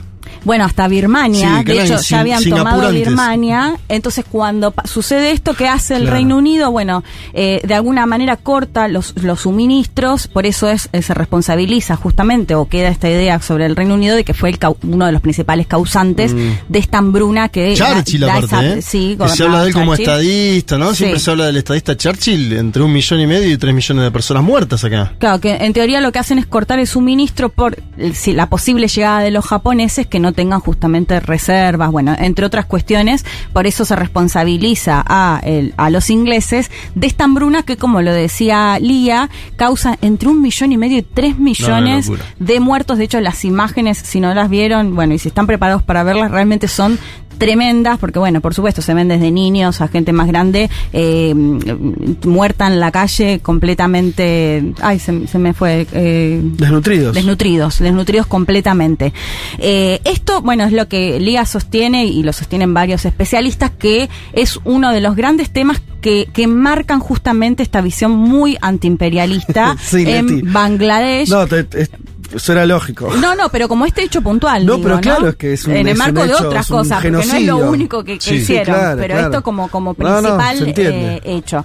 Porque después, de hecho, lo que, lo que va a pasar cuando se independizan en 1947, que se independizan de- del Reino Unido. No, no, es muy cercana además la fecha. No, Estás pero hablando- más cercana todavía la de Bangladesh, porque forma, sigue Claro. formando parte y recién en 1971 Ah. se terminan eh, independizando. Es decir, que es un país, digamos, como tal, eh, muy reciente, ¿no? Estamos Sí. hablando de la década del 70. Eh, bueno. Por eso, este, eh, digamos, esto es como el principal tema que se asocia a este fanatismo por la Argentina y particularmente a la figura de Diego Maradona en el Mundial 86 y los dos goles a los ingleses. Eh, así que la volvemos a escuchar a Lía que hablaba justamente o particularmente de este fanatismo por Diego. A ver. La escuchamos. Y de acuerdo a lo que señalan los periodistas bangladesíes, lo que sucede en 1986 con Diego Armando Maradona, el famoso gol que nosotros denominamos la mano de Dios, de alguna manera llama la atención en Bangladesh, eh, esto sumado por supuesto a la estatura futbolística de Maradona, y eh, empieza a reverberar en el pueblo de Bangladesh porque en realidad el peso simbólico de ese gol de alguna manera reivindica a muchos pueblos por distintas cuestiones relacionadas al colonialismo, ¿verdad? Sabemos nosotros que el peso simbólico de ese gol va mucho más lejos que un partido de fútbol. Bueno, esto también reverberó en, en Bangladesh. Bueno, eso, no fue solo un gol o la mano de Dios o dos goles a los ingleses, sino esta carga simbólica que, bueno, que puede unir a dos pueblos culturalmente tan, tan distintos. Yo pensé que el gol como era el de los el, el gol del siglo, no el de la mano de Dios, como el gol que reivindicaban como Está bien lo que ese decís. partido son los goles seguro, pero Sí. digamos, yo No, no, no, pero está bien porque, porque me parece está bien lo que decís, porque parte de la cosa tan especial de ese partido es que tiene esos dos goles, ¿no? Mm. Pero la humillación Claro. en algún punto es la mano también, porque Sí. es como la idea del robo también. Total. O invertir la idea del robo. Uno que le roba al gran Cien pirata, años de perdón. al gran chorro. Hay algo ahí que debe funcionar. Un pibe de. Fiorito. De hecho, ahora les voy a leer, me voy a permitir leer un, un- dos parrafitos de un poema. Para, creo que explica bastante el tema de Maradona. Pero hago un paréntesis para decir que esto lo marcaba mucho Lía y me parece muy interesante. Esto que voy a decir no, no me lo dijo Lía, pero se está viendo la posibilidad de reabrir la embajada argentina en Bangladesh. Tendríamos que dar una señal, ¿no? Sí, no tiene que ver. Tanto amor correspondamos mínimamente, por lo menos Sí. una embajada, viejo. Yo vi una campaña que circulando Sí. de. ¿la Sí. vas a contar esa? O sea, no tiene que ver, digamos, necesariamente con esto que, que pasó en el Mundial, sino es algo que se viene eh, sosteniendo. De hecho, lo que me decía Lías, que acá se le puede ofrecer desde acá, no solo alimentos como exporta la Mm. Argentina, sino también ya tecnología agrícola, digamos, entre otras eh, cuestiones. Ahora vamos a ver igual Claro. lo económico más de, de Bangladesh. Pero lo que planteaba Lía es también, y esto me parece que hay que hacerse un poco car- cargo, ¿no? Del poder blando que puede llegar a ser el fútbol, digo, de la capacidad de llegar, por ejemplo, a una población 17.000 kilómetros de distancia, culturalmente les decía, muy eh, distinta y que puede llegar a generar este acercamiento. De hecho, ya me contaba cómo pasaba que se acercaban, hay, bueno, em- embajada en, en India, pero cómo se acercaban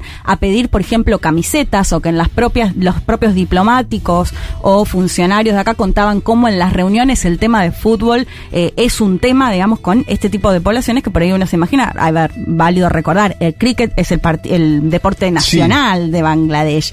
Eh, y lo de la campaña, no sé si era. referencia, hay varias cosas que se dicen, algo tenemos que hacer con Bangladesh, desde un, un partido amistoso que se juegue en territorio de Bangladesh, a incluso se hizo una página en Facebook para apoyar a los jugadores de fútbol de cricket de Bangladesh. Eso me parece fenomenal. Hacernos Eh, nosotros fanáticos del cricket. Claro, entre otras cosas. Hay un como- grupo de Facebook, eh, se, Sí. llama, se llama Fans de Argentinos de la Selección de Cricket de Bangladesh, el grupo. Así que si quieren, Sí, eh, bueno, en agradecimiento por eh, este apoyo tiene tan 46 fuerte. mil miembros ya el grupo. Está muy que- bien. Y ahora, me salgo un poquito de, de Bangladesh para explicar esto eh, que decía Lía, ¿no? No fue solo dos goles a los ingleses, o sea, no fueron solo goles, sino Sí. esta cuestión simbólica Sí, que claro. se sintió por el país que más ha colonizado países en todo el mundo, que es eh, Inglaterra. Invadió a todos los equipos que juegan el Mundial.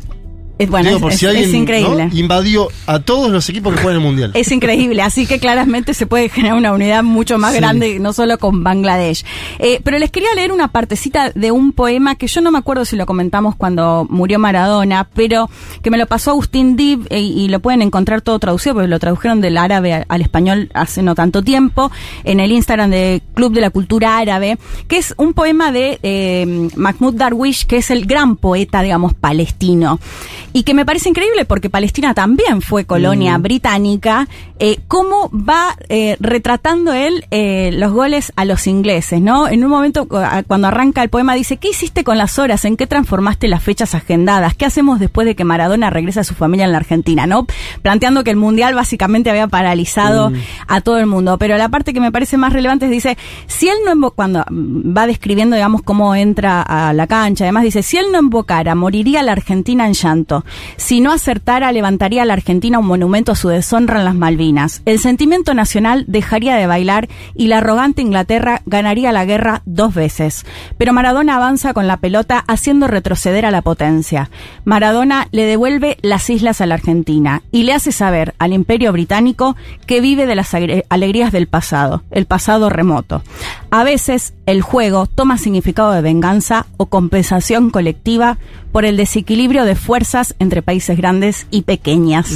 Me, me- de hecho me entusiasma, me emociona un poco porque me parece una descripción tan perfecta, digamos, de este sentimiento que puede explicar justamente este sentimiento y que, bueno, que, que demuestra no solo que es un partido de fútbol o, o dos goles, No, claro, sino toda esta más. cuestión tan potente, simbólica, histórica eh, que genera.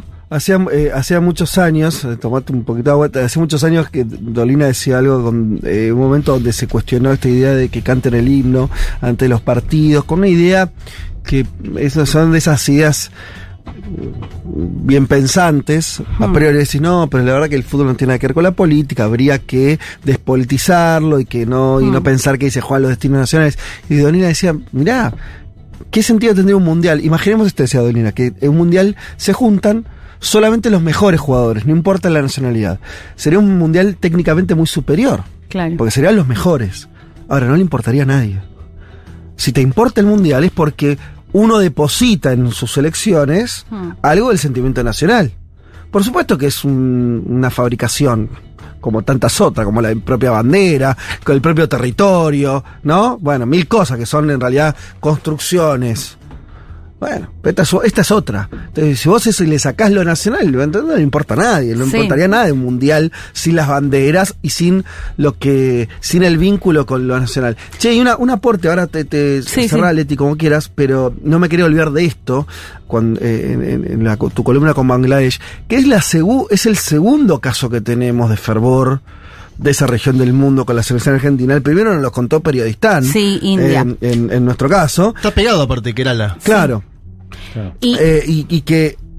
Y, y estamos hablando de la región de Kerala, que ahora Periodistán, además de haberlo contado hace ya tiempo acá en nuestro programa, eh, lo, lo tuiteó ayer, donde a las 3 de la mañana había miles de personas reunidas para ver el partido Hermoso. y festejando, como no hicimos acá, te digo, ¿eh? Porque- Totalmente. Yo veo ese video y es como es, es como un gimnasio, un predio lleno de gente, es como muy claro, acá no no Una no. Eh, y es, es loco porque son dos. Bueno, la Y, historia. tra- de- y lo transmite un par, o sea, un, un canal eh, de Bangladesh, en el caso de Bangladesh, porque Ah. me puse a ver, busqué el canal y es un canal efectivamente de Bangladesh, el que transmite el partido de, de Argentina. Ok, ah, pero eh, estás hablando de.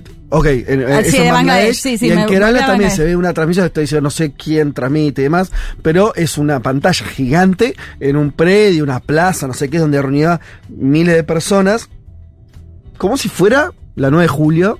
¿no? Sí. Una cosa también muy importante. Estamos hablando, en este caso, de un estado dentro de la India, ¿no? Sí. E Indonesia también. En Indonesia también Ah. circularon videos esta semana de cómo celebraban.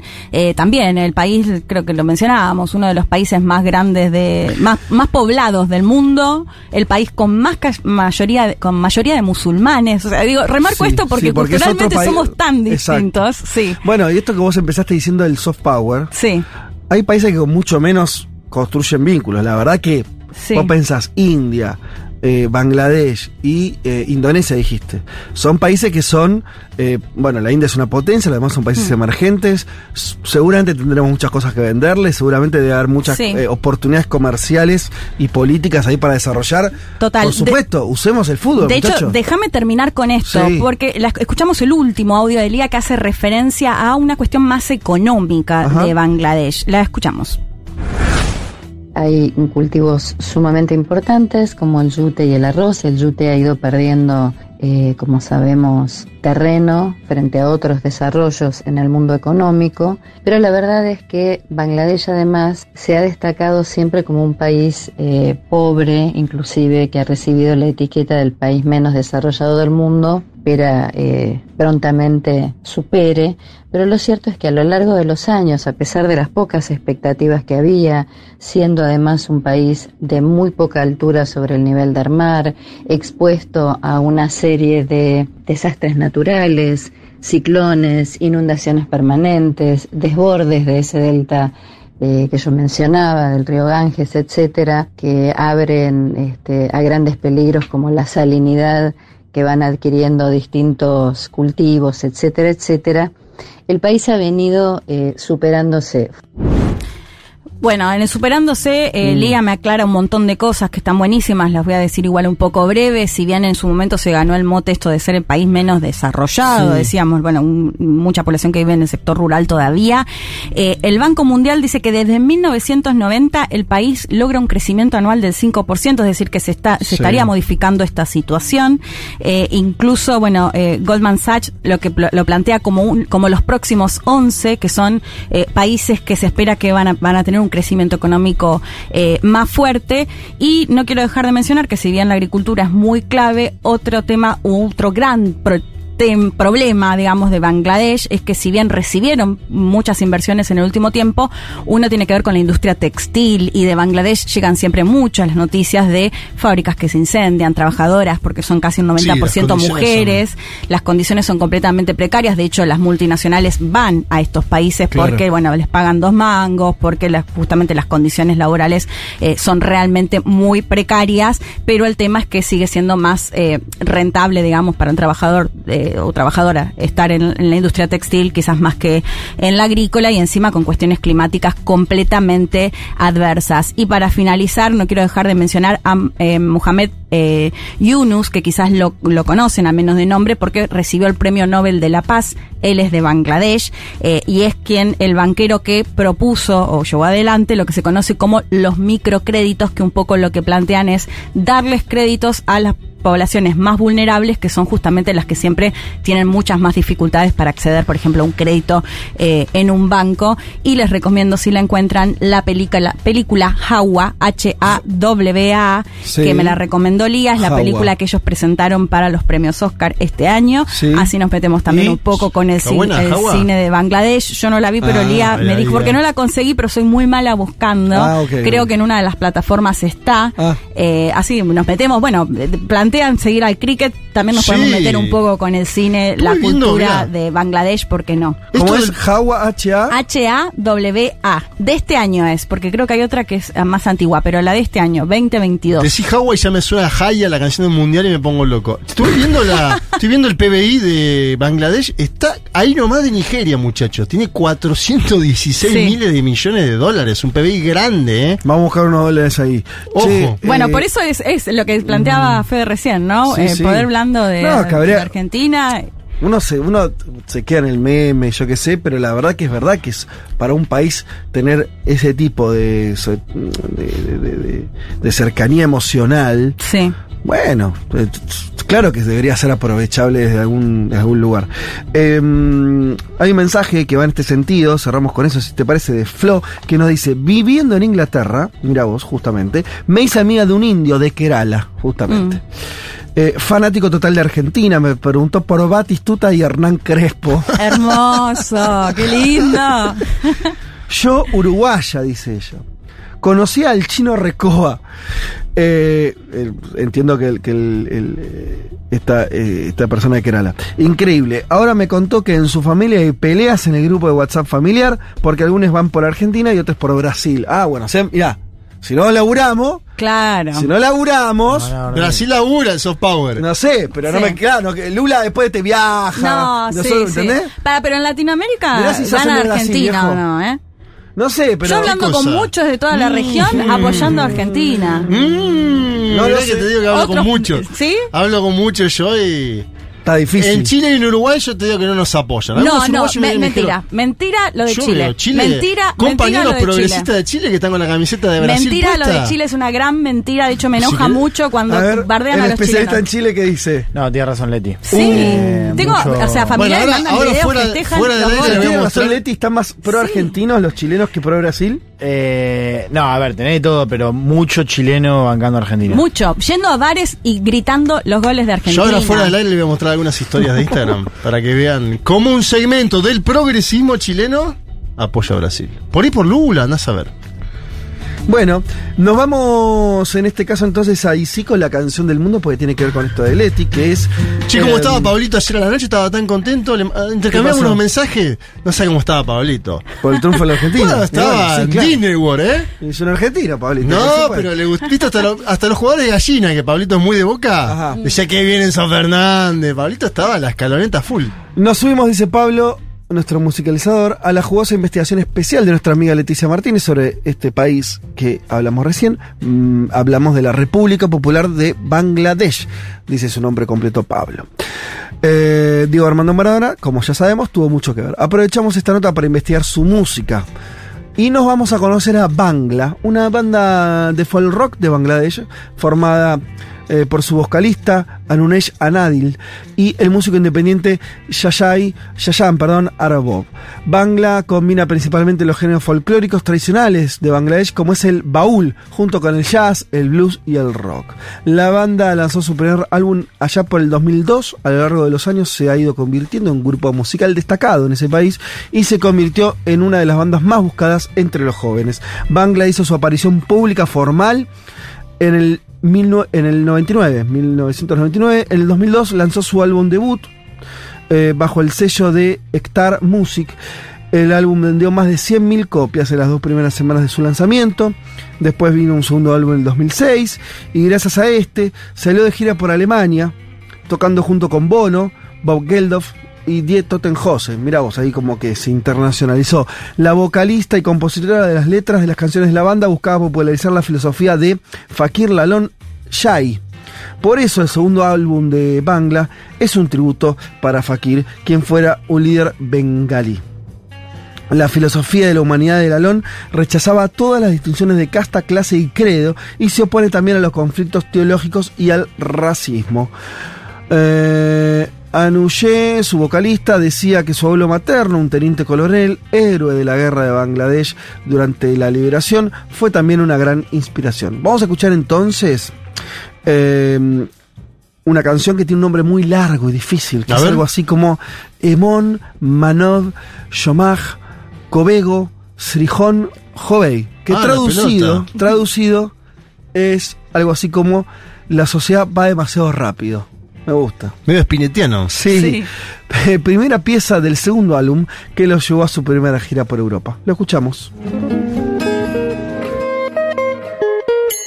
সোনায় লোভের বলি নেবে না কেউ কাঁধের ঝুলি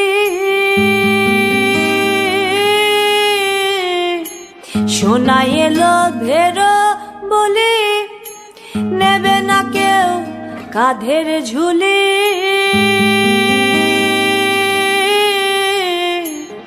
ইতর যাত্রা বলি ইতর যাত্রা বলি দূরে ঠেলে নাহি দেবে। মানব সমাজ কবে গো সৃজন হবে?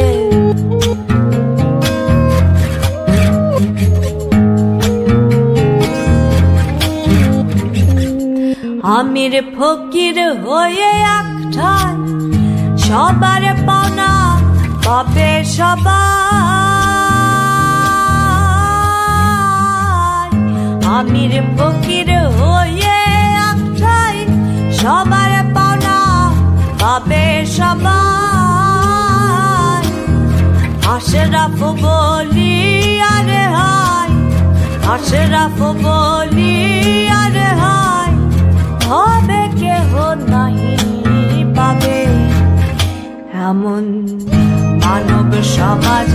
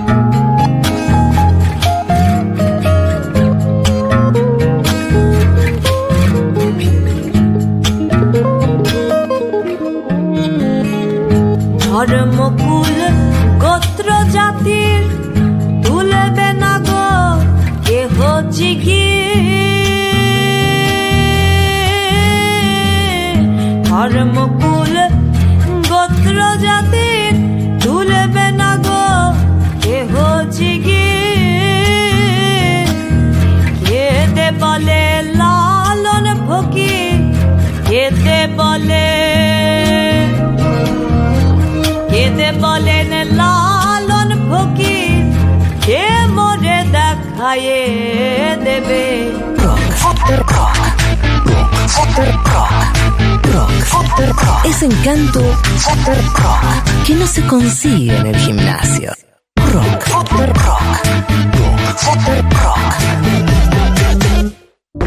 Algo huele a podrido en Dinamarca.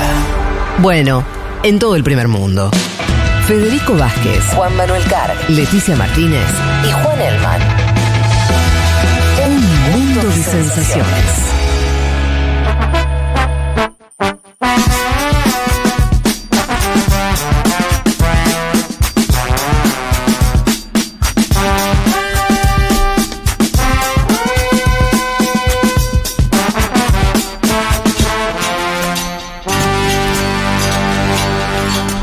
Muchos mensajes en el WhatsApp, eh, ahora leo alguno. El programa no nos entró porque, bueno, el programa fue por los rumbos que habrán escuchado, ¿sí? A veces es así, sanamente es así, ¿eh? la, hoja preestablecida toma rumbos inesperados. Eh, pero déjenme, aunque sea contar esto, porque sí me parece relevante y también sabiendo que tenemos muchos oyentes de Uruguay, no quisiera que sientan que su realidad se nos escapa. Eh, seguramente será tema eh, que tocaremos en la próxima semana, pero hay un escándalo El caso Astesiano. muy importante. eh, para los que no están en tema, sobre todo, obviamente, la audiencia argentina, no creo que le aportemos nada a la audiencia uruguaya, eh, pero bueno, estalló básicamente alguien muy cercano a- al propio presidente, su esquema de seguridad. Eh, terminó involucrado en, en algo que además no se sabe de dónde va a terminar porque se sigue abriendo ramificaciones. Básicamente está utilizando su lugar para hacer algunos negocios propios, algunas eh, directamente hechos de, de- de- de corrupción, eh, de mm, favoritismo, desde por ejemplo darles pasaportes a personas que no deberían tenerlo. Cobrándolo, falsificación de documentos y tráfico de influencias en simultáneo. lobby, toda una serie de. Y, y- y- y lo que está ahora más eh, discutiéndose, eh, incentivando la. eh, lo que sería. Este, la persecución, la generación de, de- de información, de, de- espionaje, de espionaje sobre dirigentes opositores. ¿no? A dos senadores del Frente Amplio. O sea que está todo muy turbio y donde la calle Pau está saliendo a decir cosas un poco extrañas, como que yo no tenía idea. Alguien del riñón, ¿no? De su seguridad privada. eh, y eso está realmente en un país no acostumbrado a este tipo de escándalos, ¿no, Juanma? Digo, es un país que. Nunca. Que no. digo, eh, esto yo lo hablé hace muy poquito con con alguien, con un periodista uruguayo que me encontré en Concepción del Uruguay, aprovecho de decir y saludar a los Concepción de Uruguay que nos invitaron a un congreso de comunicación, estuvimos ahí el día viernes, estuvo buenísimo, así que mando un saludo. Eh, él me decía, recordaba el mismo lo, la- lo que pasó con Sendic, un dirigente del Frente Amplio que usó la tarjeta, La tarjeta de- corporativa. de ANCAP, de la empresa Sí. estatal, y fue, pero además que se Para compró- comprarse una campera. Sí, se conoció eso, creo hubo algún, alguna, algún uso más, pero a lo que voy es, eso significó la muerte política de, de esa persona. Y acá, la sorpresa de este periodista uruguayo es que la no reacción del gobierno. Como que el gobierno no... eh, lo estamos viendo en la derecha argentina también, ¿no? Como diciendo, "Eh, no, importa, no, no tengo por qué dar, sentirme muy aludido ¿no? Ahora, también lo que decíamos al principio, ¿se impone la realidad o no se impone? Yo creo que igual se va a imponer, o sea, esto es un problema eh, del gobierno uruguayo que a medida que corren las horas y los días, le va a hacer daño, le está haciendo daño. Eh, Debe saber mucho este hombre astesiano, ¿no? También se por están eso conociendo chats, se están conociendo informaciones. Algunos, si quieren seguir la, diar- la diaria, entre otros medios que también está haciendo seguimiento de esto, Sí, háganlo. muy bueno la diaria. Eh, también Caras y Caretas sé que está haciendo el Sí. tema, nuestro amigo Leandro Grille, bueno. ¿Sabes qué me decían alguien de la oposición en off, eh, uruguaya, del Frente Amplio? Me dice, aprendieron del otro lado del charco. De su jefe político, me dijeron. Por lo del por Mauricio. Macri. Mira, sí, muy cercana a las figuras de la calle Pueblo y Mauricio Macri, ¿no? Bueno, Juanma, nos comprometemos a tocar el tema la Sí, semana que viene claro. porque hay mucha tela para cortar ahí. Hacemos Me parece columna, que, que tenemos que, que tratar de, de meternos en esta cuestión. Además, pues, vienen de una situación de empate técnico casi en términos electorales, la última vez que se midieron en ese plebiscito. Sí. Entonces, no es que la tiene, digo, quiere decir, este tipo de traspié le puede costar muy caro al gobierno de derecha en las próximas elecciones. ¿Seguro? Eh, bueno, no me extiendo más porque ya se hace casi las 3 de la tarde, se termina nuestro programa. No sin antes, ya, esto- ya entró nuestra productora Maini Golem a contarnos quiénes son los ganadores del libro. Lo vuelvo a decir, lo, ah, lo tenía por acá, se me fue. El, porque el título no lo quiero decir mal. La era del conspiracionismo. Ahí va. Eh, ese es el libro que estamos regalando a Ignacio Así Ramonet. Eh, ¿Quiénes son los ganadores? Bueno, tenemos dos. El primero, Fer Barrio, dice, la teoría conspirativa que Au- Australia no existe y son actores pagados por la NASA para tapar una masacre británica ¿Qué? que hundían a las personas que llevaban para allá y ocultar que la Tierra es en realidad plana. Y además dice, habríamos pasado a cuartos de una.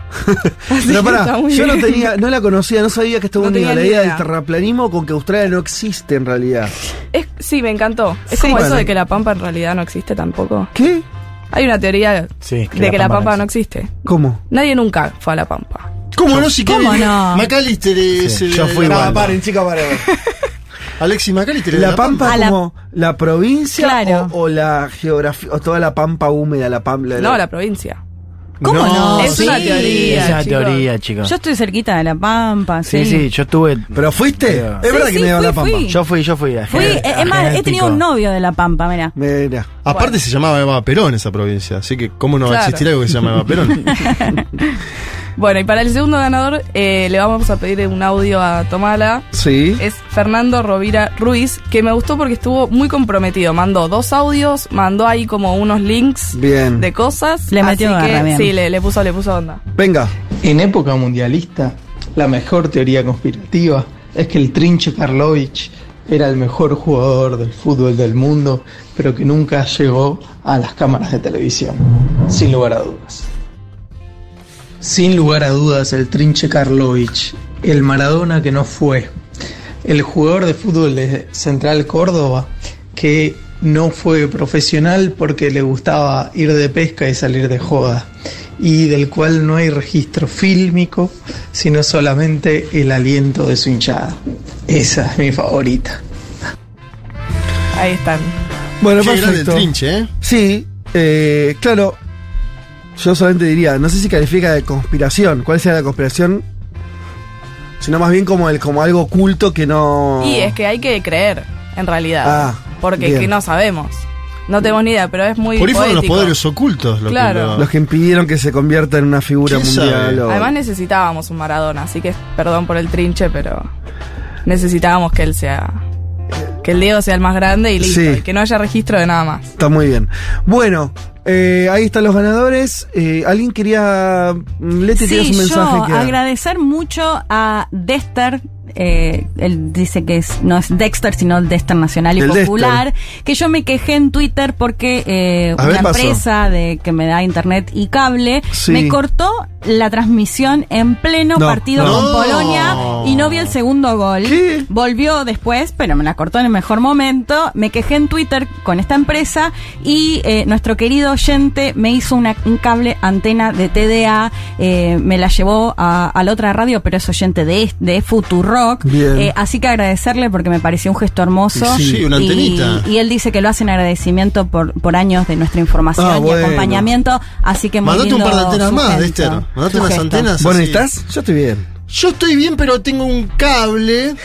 Tengo un cable que, llega 0,5. No, pero eso nos pasa a todos. eh. Bueno, con el Dexter y la TDA, vos vas a llegar al momento ese en el que tu vecino está empezando a gritar el gol y vos lo estás viendo cómo entra la pelota. Bien. Viste que lo grita antes tu vecino. Sí, sí, sí. La, la TDA es lo mejor que hay. Bueno, eh, Juan, Ningún saludo. Se va a dormir, Juan. de vos acá. estás en una. Vos estás entre dormido. Arrancó diciendo que no, te- no teníamos No, que trabajar en sí. contexto No, mundial. pasa? ¿Qué pasa, Juancito? Muy dormido, dormí dormido nomás. ¿Dormiste mal? Festejaste mucho ayer el triunfo. mal, ¿Qué pasó ayer? A ver, contate algo, por Y, favor. sí, hubo festejo después del partido y Ajá, ¿en dónde? Antes, después, durante. una, una fiesta. ¿Una fiesta? Quiero decir que se, se pasó el himno. Y ¿En la fiesta? de- sí, Bien. de nos volvimos a ilusionar. O sea, evidentemente un clima plenamente mundialista. ¿Terminó en la noche o en la mañana la fiesta? A la noche. a la noche. Yes. Eh, Ahí me dio un dato, ¿no? Hermoso, los escuchaba hoy con Gaby Sued, que Sí. Gaby contaba que usó por primera vez la camiseta de la Sí. selección argentina. Qué bien que, que estamos logrando eso, ¿no? ¿Se acuerdan que decíamos que la ultraderecha no cope No, la camiseta? por supuesto. Es impresionante. Aparte, en las calles, totalmente. ¿cómo ves nenes, nenas, Sí, eh, sí. hombres, mujeres, jóvenes más grandes con camisetas de Argentina? Mi hija tiene su camiseta de selección. Yo no, yo no tengo. Ay, yo sí entiendo que lo- Y me voy a comprar otra musculosa Vamos. porque hace calor. Yo entiendo Vamos. que a Brasil no le guste porque es Neymar el 10, que es bolsonarista, Bolsonaro. Acá Maradona, o sea, No, lo- por lo- favor. Diego Armando Maradona, que políticamente estaba comprometido, compremos. Y Leo Messi, ¿no? Ese, Ay, ese Estamos jugadorazo. tan cabeza de termo, me encanta. Bien, ahora sí. Comprátela, Fede, te- comprométete. Sí. Me voy a comprometer. Además tengo unas medio baratas que venden No. por suerte en, la- Ay, en pero- Plaza 11. Y sí, papá, ¿qué no, querés? y una musculosa, hace mucho calor para la otra. ¿Musculosa? Yo, me voy a- yo tengo la, como una camiseta, como, digamos la común, Sí. pero me voy a comprar una musculosa para esta época. Siento. Bueno, está bien. Te hace transpirar la otra. Sí, no, pero la- la- la- el futbolista es, es esa. eh, no es la musculosa. Bueno, no importa. Bueno, no importa. es blanco y Una dry celeste. fit. Invertí. So- ¿Sabes cómo duran esa, no? Está muy bien. Duran, Varios duran. mundiales. Sí. Bueno, un saludo a todos y todas. Esto ya, ahora sí oficialmente decimos. es- La verdad, trabajando he visto poco. Sí. Eh, señoras y es. señores, eh, muchas tardes y buenas gracias. Sin mucho más para agregar, ya hemos dicho todo, momento de despedirnos, quedan unos últimos programas, no sabemos, no sabemos exactamente cuántos, ojalá pocos, eh, pero el domingo que viene tenemos que decir que nos reencontramos acá. Y vamos a. ¿Y el otro? Pará. Ya se terminó el mundial. Bueno, por eso. Y el próximo vamos a estar en media máquina. Bueno, bueno, por eso, el próximo domingo acá, ¿Por qué media máquina? y Por la porque vamos a fiesta. tener la fiesta de la noche anterior. Vamos a ver si Sí, es llegamos. verdad, fervor. A ver si Juan llega a la fiesta. Claro, Yo, bien. mirá, prometo, si Fede Vázquez se compra una camiseta y va a la fiesta con la camiseta de Sí. selección, yo voy a esa listo, fiesta. Así haya hecho perdido el Argentina. compromiso. No, eso no lo. Todos vamos a la fiesta, van. repetimos lo que Van, están sí. escuchando, compren su entrada y no se queden afuera. Fiesta de fin de año para todos de Futurock, nos vienen a acompañar el domingo 10 de diciembre, entonces el, el sábado 10, el domingo 11, nosotros hacemos el programa en las condiciones que se puedan. Sí. Dicho esto, nos ¿Puede reencontramos. ser el último programa del año ese? Es posible. Nos reencontramos el domingo que viene a las 12 del mediodía. Tengan un buen fin de semana. Chau.